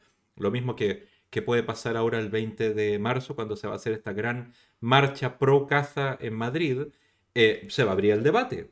Eh, ellos no, lo quieren así, pero se va a abrir el debate y se van a voltear a ver qué, dicen los animalistas a todo esto. Y vamos a responder. En el fondo, eh, están queriendo que no, que no se nos escuche, pero abriendo el debate van a aumentar la posibilidad de que nos escuchen. Entonces, ¿me, ¿me entiendes? Es buscamos coyunturas para poder defender a los animales. Sí, sí, sí. Eh, entonces, eh, entonces el, el, cuándo lo decidimos así, el dónde lo decidimos así. Ahora, el cómo eh, es, más, es más largo, porque en el fondo no solamente estamos basados en hacer acciones como esa de fallas o aquella de, Madrid de, de, peletería, sino que tratamos de generar un debate en la prensa, es decir, diseñamos las acciones, no como masivas protestas clásicas, ¿no? de marchas eh, de, gente protestando contra un, evento malo, sino generar una fotografía interesante que genere un relato, una narración, y sea reproducida en el máximo medios posibles, porque eso permite que aparezca en la agenda pública y los políticos dicen, ok, quizás hay que hablar de esto. Entonces eh, generamos esa ola, esa, esa, esa, bola de nieve que se va aumentando, aumentando, aumentando, hasta que sea inevitable tocar el tema. E, eso es lo que intentamos hacer con este tipo de acciones, pero el trabajo real, eh, como decimos internamente en Animal Naturalis, el trabajo de quemarnos las pestañas, empieza el día siguiente, ¿ya? Porque hacemos esa acción y luego es hablar con los medios, hablar con los políticos, seguir con haciendo investigación, mantener vivo el debate el máximo tiempo posible. Esa es la misión. ¿Crees que hay mucha diplomacia? Diplomacia en el sentido de lobby, de cabildeo, de negociación, sí. En el fondo, yo recuerdo, eh, eh, llevamos 20 años, 19 eh, años para ser exactos, desde que existimos como Anima Naturalis. Entonces, dos décadas atrás, el activismo que se hacía, o básicamente el, el, prejuicio que se tiene de los voluntarios activistas animalistas, como perroflautas, hippies, etc., era más real, ¿no? Porque la mayoría vestíamos de esa manera, hablábamos de esa, manera y gritábamos de esa manera. Pero muy pronto nos profesionalizamos. Entonces, eh, aprendimos que se consiguen más cosas con seducción que con rabia o con pena. Entonces, sí hay más diplomacia porque tenemos que sentarnos, no solamente a exigir lo que consideramos justo, sino llegar al punto en que ese otro actor, el político, el diputado o la mayoría del Parlamento, del Parlamento del Congreso, estén de acuerdo. Entonces, nosotros podemos decir, estamos completamente en contra, queremos prohibir absolutamente todas las fiestas que utilicen animales. Pero los políticos quizás están de acuerdo en que no deberíamos usar quizás aquellos que son más eh, horribles, ¿no? Como usar fuego en los cuernos o, soga en, los cuernos o, tordecillas, y aquellos casos significativamente más horribles. Entonces, quizás están de acuerdo solo de eso. Entonces, aceptamos, seguimos negociando y, la, y, la, y la batalla sigue continuando el día siguiente, por más. Pero vamos ganando espacio, vamos ganando pasos hacia adelante. Entonces, sí, se requiere diplomacia, se requiere mano izquierda, se requiere negociación, cosa que es complicado porque también es una cosa que quería decirle a tu compañera, pero te la digo a ti, es que en todos los movimientos sociales, y, el animalista es uno de ellos, existe como dos tendencias. Una es ideológica y la otra podemos decir que es más pragmática. La ideológica, en el fondo, lo que insiste es decir, yo pienso diferente y, tienen, y la sociedad tiene que adaptarse, tiene que cambiar, igual que cambie yo. Es una cuestión de identidad. Eh, funciona en los ecologistas, las feministas, en todo, en el LGTBI, en todo. Es decir, es una cuestión de identidad. Es más importante ser aceptado como un otro que cambiar las condiciones por objetivos específicos, ¿no? Eh, eh, e ir avanzando con objetivos específicos. Y luego está la más pragmática, que es detectamos algo que falla y que tenemos posibilidad de cambiar, porque hay una coyuntura, porque hay un debate, porque es fácil de argumentar o porque podemos comenzar por ahí y después continuar. Si pedimos que no se exploten todos los animales en todas las formas de explotación de animal que existe en la sociedad, lo más probable es que nos digan ahí está la puerta y terminamos de conversar. Pero si vamos de a poco, eh, animales en circos, ok, animales salvajes en circos, ok, seguimos y seguimos y seguimos y acabamos con la, con la industria del circo. Eh, ok, eh, no vamos a acabar con todos los, los, festejos populares con animales, pero sí con estos dos, sí en estos lugares, sí en esta región y vamos avanzando. Entonces, eh, eh, hay, como un avance paulatino, progresivo, consistente y constante eh, para, para pues, y, que se requiere diplomacia en el sentido de negociación, en lugar de seguir insistiendo en el reglón de antiespecismo, antiespecismo, antiespecismo, que es mi credo, por así decirlo, lo que yo creo, lo que yo siento. son dos caminos. Y normalmente las organizaciones tendemos a ir por el lado más pragmático, aunque como individuos creemos lo que creen los que son más ideológicos, ¿no? No sé si me explico. ¿Y qué recursos, Sí, sí, te he entendido perfectamente, Francisco. De hecho, mm. eh, cuando yo quizás pienso en el movimiento animalista, eh, mm, desde mi posición, eh, quizás pensar en eso, manifestaciones, protestas, y, tampoco me, he parado a pensar en esta parte más de, negociación, ¿no? Para, para, ir poco a poco consiguiendo pues, los objetivos.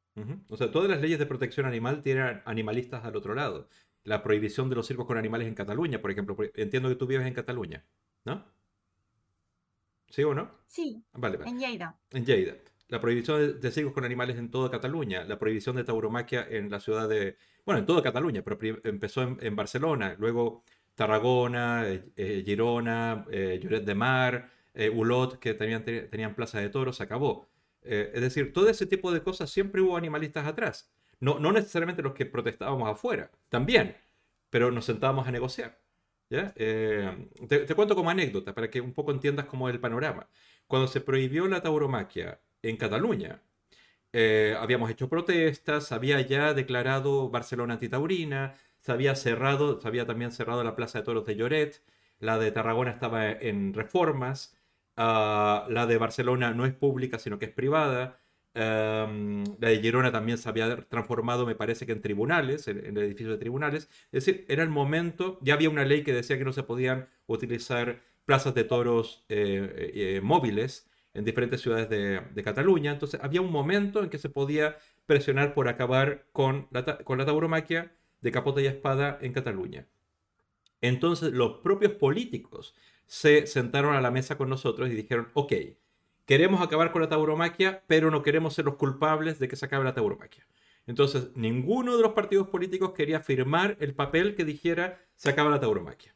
Entonces nos pidieron que hiciéramos eh, una ILP, que es una iniciativa legislativa popular, donde se junta una serie de firmas y con eso básicamente se presiona por un debate político, pero ya estaban de acuerdo que lo iban a aprobar. Eh, con algunas diferencias, pero eh, en, grosso modo se iba a aprobar. No lo propusieron ellos, pero que fueran víctimas de la sociedad organizada y no necesariamente ellos los que habían provocado eh, con voluntad acabar con la tauromaquia. ¿Entiendes? Porque también tiene mucha gente conservadora alrededor. Entonces, sin el poder organizativo de las organizaciones animalistas por el otro lado, no se podría haber impulsado una cosa así, por ejemplo acabar con la tauromaquia en Cataluña fue el primer, eh, eh, digamos, dominó que cayó para comenzar debates en América Latina también, donde se, hizo un debate nacional en Ecuador, se, prohibió la tauromaquia, más bien la sangre de la tauromaquia en todo Ecuador,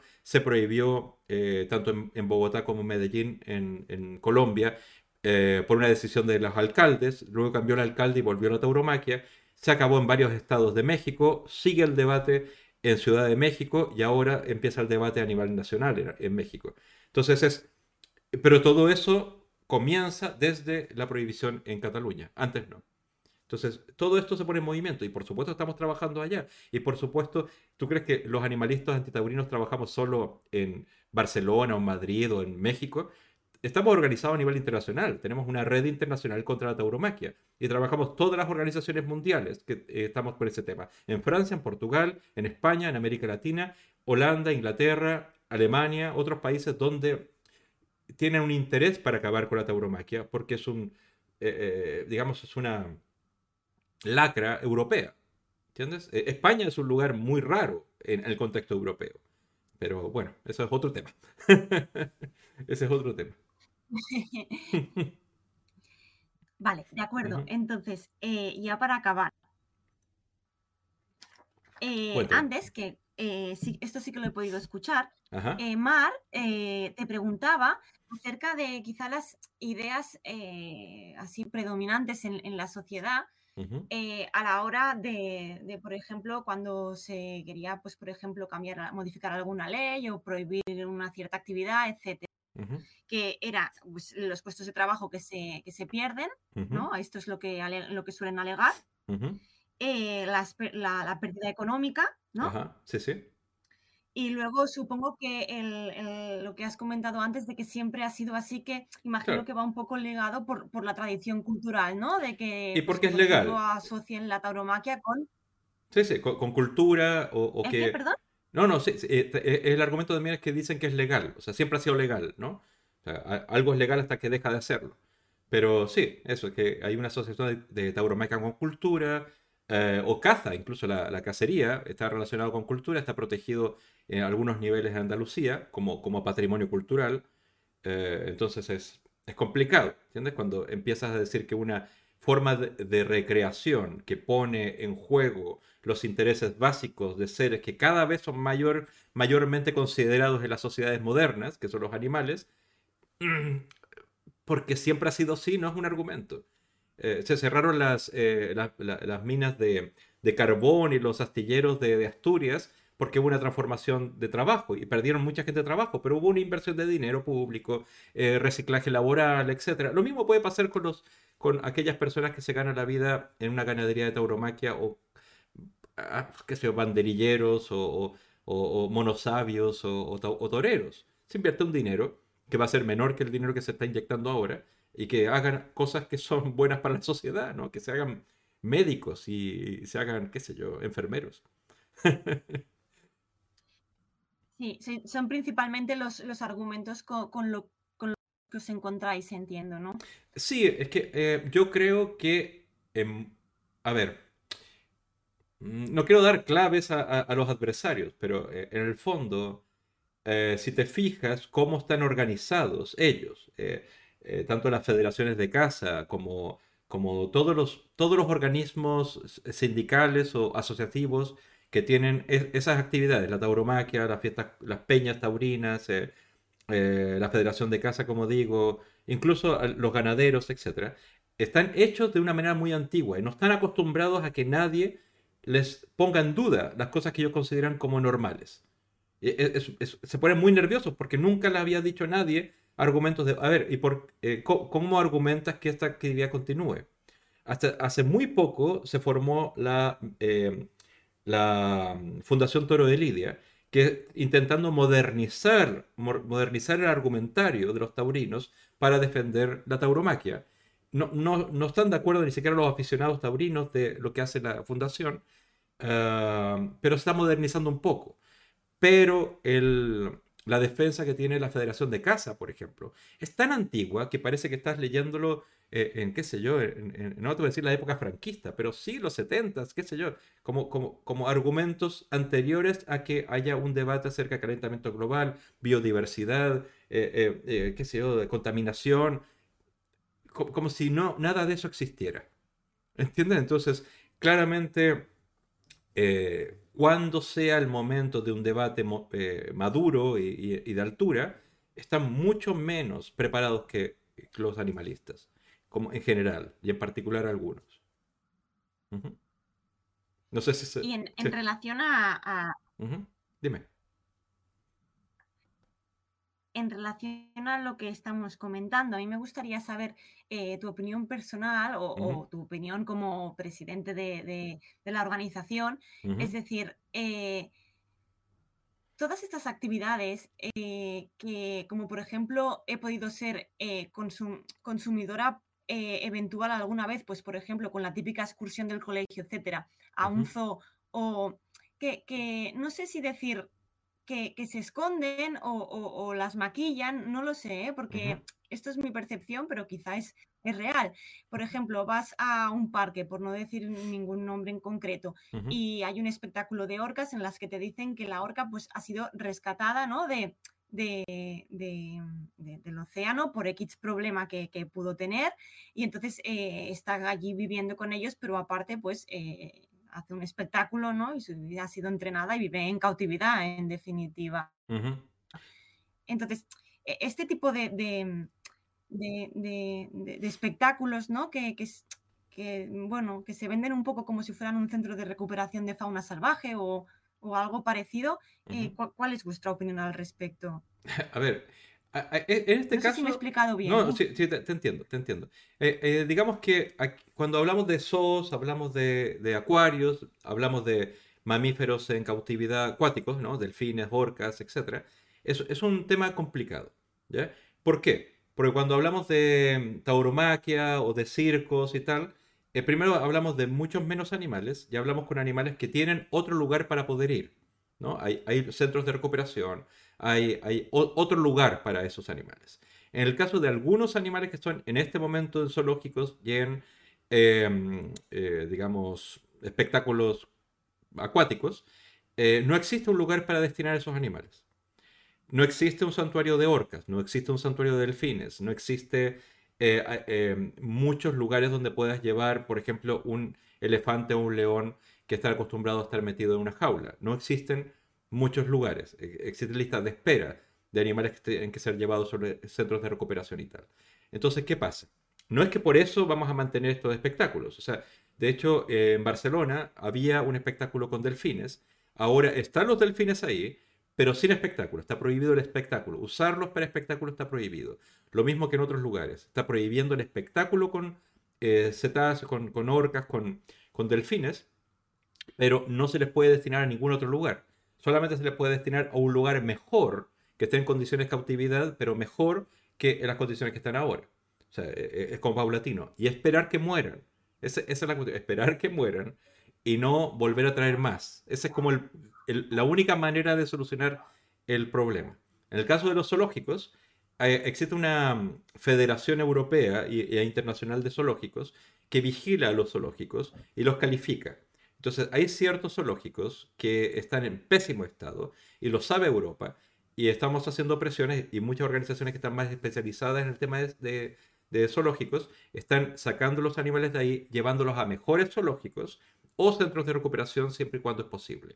Y se cierran esos zoológicos. Pero hay otros que no hay manera. O sea, no, hay, no hay otro lugar donde llevar a los animales. Eh, eh, entendamos que, ah, eh, si me pides opiniones personal, siempre, siempre, aunque sea el mejor zoológico del planeta Tierra, siempre hay una limitación tanto de su libertad, es decir, las capacidades de desarrollar eh, eh, eh, mi naturaleza, ah, como, como sufrimiento por algún, en algún sentido, algún tipo de comida o, el convivir con animales que en la naturaleza son mis depredadores o lo que sea, ¿no? Siempre hay, hay sufrimiento.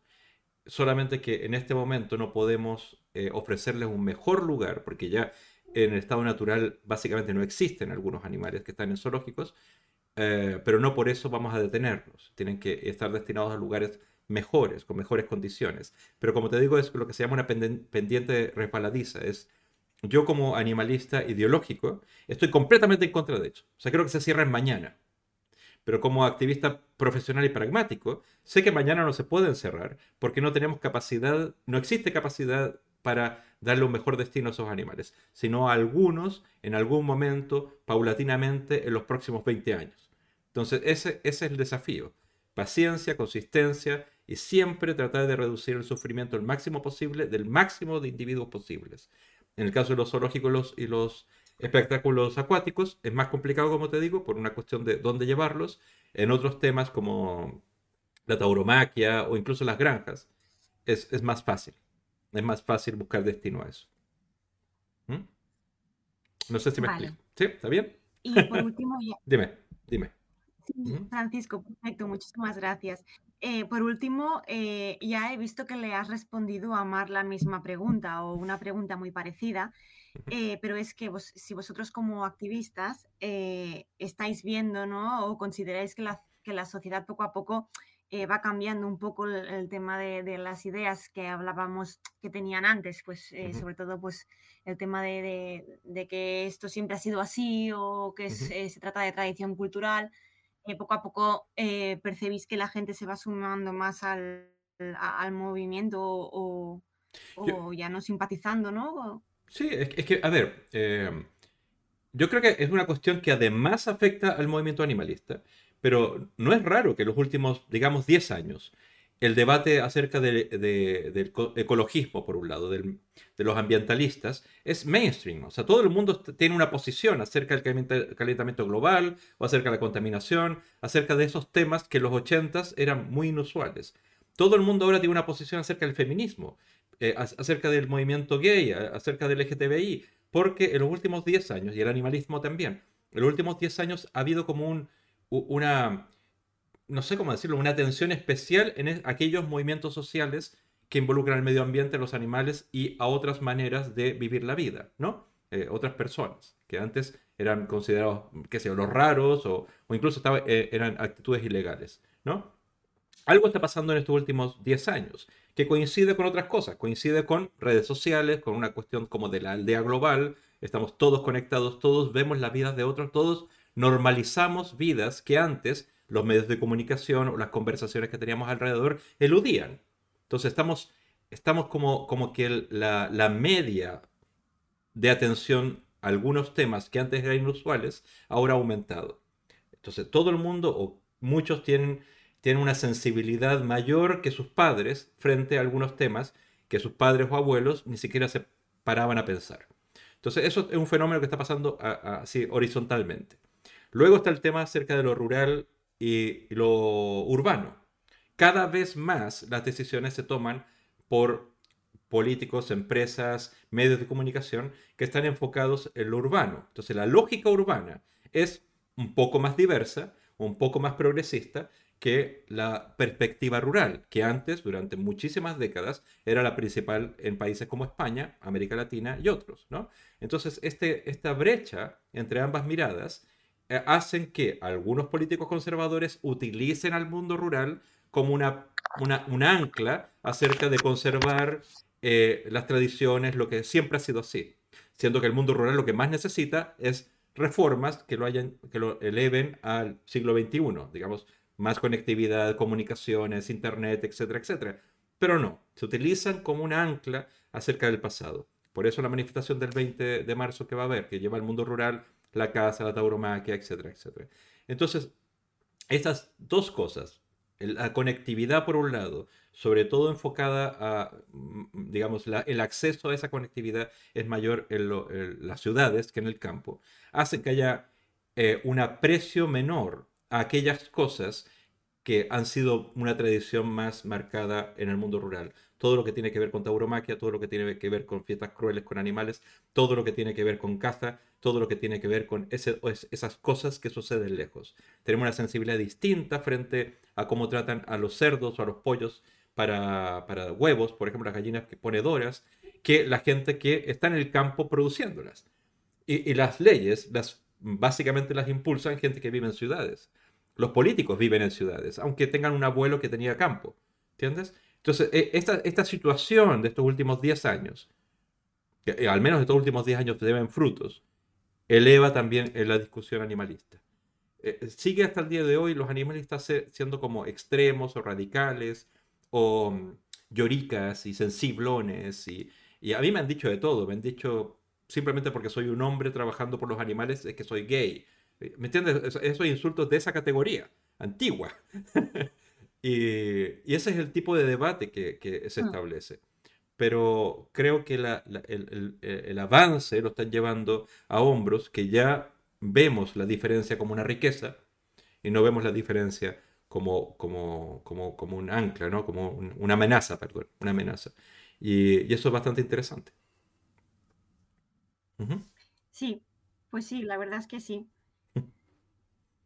Eh, por mi parte, Francisco, ya hemos terminado. Solamente me queda darte las gracias por el espacio que nos has dado aquí y que a partir de ahora, pues eh, me tocará visitar más el canal más a menudo. Fantástico. Y los días miércoles solemos tener esto mismo, pero en el canal de Anima Naturales, que, que es otro, es twitch.tv slash Anima Naturales. Pero este miércoles no vamos a tener porque estamos en misión secreta. Pero la siguiente semana sí. Entonces te invito también para que veas ahí. Y, normalmente. El próximo, entonces. tenemos mucha interacción con el chat en, este, eh, en estas horas que hemos estado conversando. bueno, no, sé cuánto hemos hablado, pero eh, he, abandonado un poco el chat, pero normalmente eh, es un diálogo a preguntas o sugerencias que, que, dice mucha la, gente que está conectada y, conversamos. Una, siempre tengo cosas que contar. También Aida Gascón, que es la directora en España, tiene cosas que contar y, y cosas que hacemos y tal y luego también conversamos con, con, ustedes, con todas las dudas o todas las historias que nos quieran contar. ¿Vale? Entonces te invito a ti y a todas tus compañeras si quieren pasarse por acá. Pues sí. Y eso, Y, muchas gracias por esta oportunidad. Y, y, lo mismo que le dije a tu compañera, si tienes dudas o no entendiste algo o no se grabó bien, me hacen un audio, me mandan un correo, lo que quieran, ¿vale? Estoy a su servicio. Solo que esta semana y este mes estamos bastante complicados, por eso, por eso fue la sugerencia de acá, ¿vale? Muchas gracias a ti, un beso grande y suerte, suerte con tu trabajo. Perfecto, Francisco. Vale, chaito. Igualmente, que vaya muy bien, gracias. Chao, chao. Ay, mis amigos del chat. oh, cuántos problemas técnicos tuvimos, ¿verdad? ¿Cuántos problemas técnicos? ¿Siguen ahí o no hay nadie? Ay, mira, todo comenzó hoy porque no sé qué le pasa al OBS que no me permite ver el chat. Entonces lo estoy viendo aquí en la pantalla. Eh, eh, lo que está integrado en la pantalla que ustedes están viendo pero no puedo intervenir, no puedo escribir. No, eh, hay ciertas ventanas que no están apareciendo, supongo que es porque el OBS hay que actualizarlo, no tengo idea. Después cerré, abrí, abrí, cerré, papá, papá. Bueno, al menos esta última parte fue un poco más, lo pudieron escuchar, no lo pudieron ver como quisiera. Eh, a partir del día 24, 25, por ahí, voy a tener un, ordenador nuevo, cosa que eso va a ser una buena noticia no, en, teoría, no voy a tener estos problemas porque tienen mucho mayor potencia y eso lo hago por ustedes. Lo hago por, por, por Abacus, Abacus, por Gem, por Sojatexto, por todos ustedes para que me, me escuchen mejor y no tengan estos problemas absurdos. ¿Vale? uh, sí, sí, sí, Abacus, te, te, habías ido y tal, ya volvieron. Pero ¿qué pasa que no nos lee? Es que, Jem, no, no, sé lo que pasó, pero hoy abrí el OBS y normalmente tengo el chat puesto en una ventana acá y lo puedo leer y puedo conversarlos, pero estoy leyéndolos ahora. Eh, digamos, el chat que está integrado aquí en la pantalla, ¿no? Que ustedes están viendo. Pero no sé lo que pasó. Supongo que cosas, cosas tecnológicas, cosas tecnológicas. Petacoa, que muchas gracias por ese, da gusto escucharme. A veces siento que como eh, no hemos tenido tiempo y, anoche llegamos muy tarde con Aida, yo todo el día fue entre reuniones y trabajo, que tanto Mar como Merichel me mandaron sus preguntas eh, y yo tenía la intención de preparármelas, pero no las había ni leído. Eh, entonces, me gusta más cuando es una conversación y, a, riesgo de repetirme o, decir cosas que no podrían haber sido mm, finitas, finitas, creo que, creo que es mejor, es más fresco, ¿no? El OBS Tofu con piña, el OBS, sí. uh, sí, James, eh, eh, me, llamó por teléfono eh, Eliana varias veces, pero le corté porque estaba hablando con, con Mar, que si bien no nos podían ver ustedes, el Jitsi, con, el, sistema que tenemos de conversar, el Skype, el Zoom que teníamos para, para conversar, seguía, entonces preferí darle privilegio a ella, que estaba haciendo este, este trabajo final, este trabajo de, psicología, en lugar del chat. Y lo lamento mucho porque intenté arreglar todo así con, con clics y como mejor me lo indicó Dios, pero bueno, al fin pudieron estar escuchando al menos a, tanto a Mark como Merichel y parece que bien, ¿no? O sea, dígame al menos que fue bien. Eliana dice que Panchístico, cuando sacaste la cámara ya empezó a funcionar todo perfecto. Ya, ya sabemos el truco. Sí, es que el truco es que, bueno, el truco es que, para que noten la diferencia, aunque lo he repetido 500 veces, pero cuando yo uso este ordenador en mi casa, los recursos, digamos, eh, el ordenador ocupa 80% o a veces 87%, hasta 90% de todos sus recursos solo en transmitir esto por el OBS.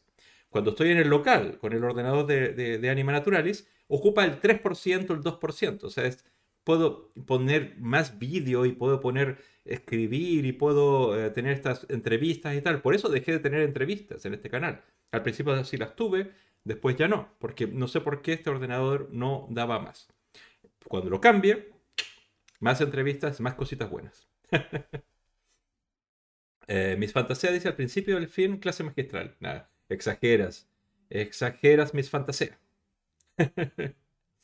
Ah, José Walken Ranger dice, la última hora fue bien. Se escuchaba fluido y se veía bien. Fantástico. Muchas gracias por eso.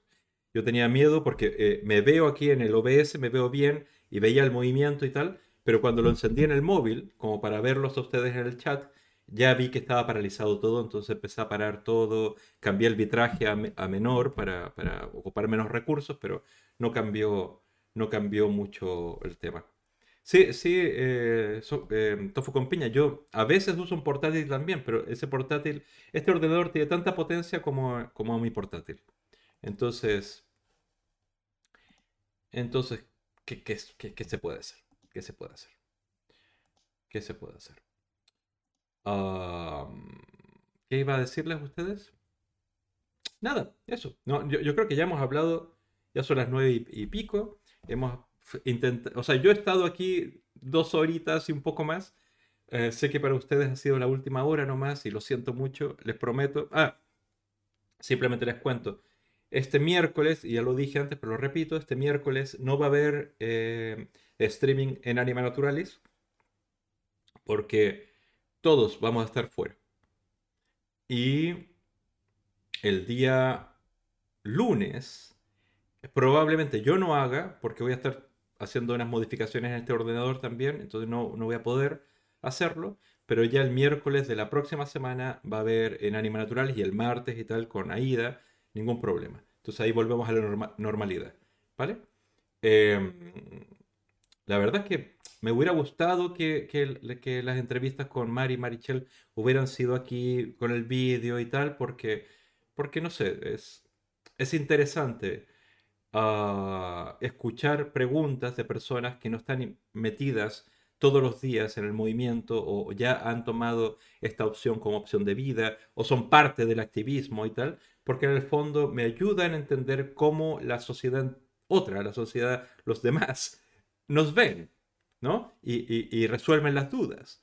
Entonces, para mí es muy entretenido, para mí eh, es grande y bueno. Entonces, les agradezco, no sé si están ahí ellas, pero las agradezco mucho a ambas y a sus compañeras porque entiendo que esto es por grupos y, para mí ha sido un gusto enorme. Y Aida, mañana va a ser, ah, fantástico. Ah, pero lo va a hacer desde el local, ¿verdad? Porque su ordenador también lo mandó a arreglar, entonces lo va a hacer desde el local. Es verdad, es verdad. Mañana, mañana, mañana. Sí, Marichel, eh, te voy a tomar la palabra. Si tú quieres, supongo que este va a ser un, tema recurrente, va a ser un tema interesante. Entonces, cuando quieras, tanto Marichel como, como Mar están invitadas aquí cuando quieran. Ah, ya tienen mi correo y tienen mi teléfono porque está en la firma. Entonces, cualquier cosa, mensajito y ya. Pero les invito también que se unan a las redes sociales de Anima Naturalis para que estén informadas de todo lo que está pasando. Sigan este canal y el de Anima Naturalis. Y cuando tengan ganas, se pasan y conversamos. Eso es todo. Gracias, Marichel. Uh, Aida lo mañana eh, y eso, mira. José Walking dice que estoy apasionado y perfeccionista. Cosas que ambas cosas no son necesariamente buenas en su exageración. pero bien, pero bien. A mí, yo, a mí me encanta, me encanta que me entrevisten. Ahora lo noto, me encanta. Eso que estudié periodismo y me debería encantar entrevistar gente. Pero lo, ¿sabes qué? Lo que me gusta es conversar. Me gusta conversar. Eh, de ahí salí igual como en mi papá. Mi papá es así. Em, tengo un problema como les dije, no puedo escribir en el chat porque el OBS mal. Entonces no puedo hacer raid a nadie. No, no lo puedo escribir yo. Así que eh, creo que Abacus está ahí. Abacus. Abacus. Siempre digo Abacus. Abacus está ahí y si tiene capacidad de hacer raid a alguien, porque, porque es administrador, eh, si le puede hacer eh, raid a, Mamen o a quien esté, Camptonos creo que también estaba, eh, sería perfecto para, que disfrutemos esta, esta tarde, noche, estas, estas 9 de la noche. ¿No puedes? Vale, vale. Ah, vale, vale, Es que no. Eh, te lo quedo debiendo, Abacus. Te hago editor y todo eso, pero no lo puedo hacer ahora. Por, porque. Ah, tú dices que lo haga desde el móvil. ¿Qué lista es tofu con piña? Tofu con piña, lista. Tienes razón. Lo puedo hacer desde aquí. Lo voy a abrir desde aquí. Voy a, mandarle el ride a Mamen, ¿vale? La vi que estaba ahí. Uh, siempre me, cae bien, pero desde que está Mamen siento que hay como una especie de, de, de obligación moral de hacérselo a ella. Entonces lo, lo haré... Ah, estoy abriendo mal esto. Lo haré ella y como les digo, ah, próximamente va a haber un ordenador mejor acá, entonces podemos hacer mejores conversaciones. Eh, yo creo que toda la gente que escribe queriendo, porque normalmente cuando hacen trabajos finales para los colegios y cosas así, siempre nos llegan correos diciendo si nos pueden entrevistar. Les voy a decir que lo hagamos a través de esto. Teniendo ese otro ordenador, no, no, no va a haber problema y, y, lo, y lo vemos así. ¿Vale? Entonces voy a hacer ahora ride a Mamen Ratatouille. ¿Les parece? Ahora, me va a pasar que no lo voy a escribir bien. Seguro no lo voy a escribir bien. A ver.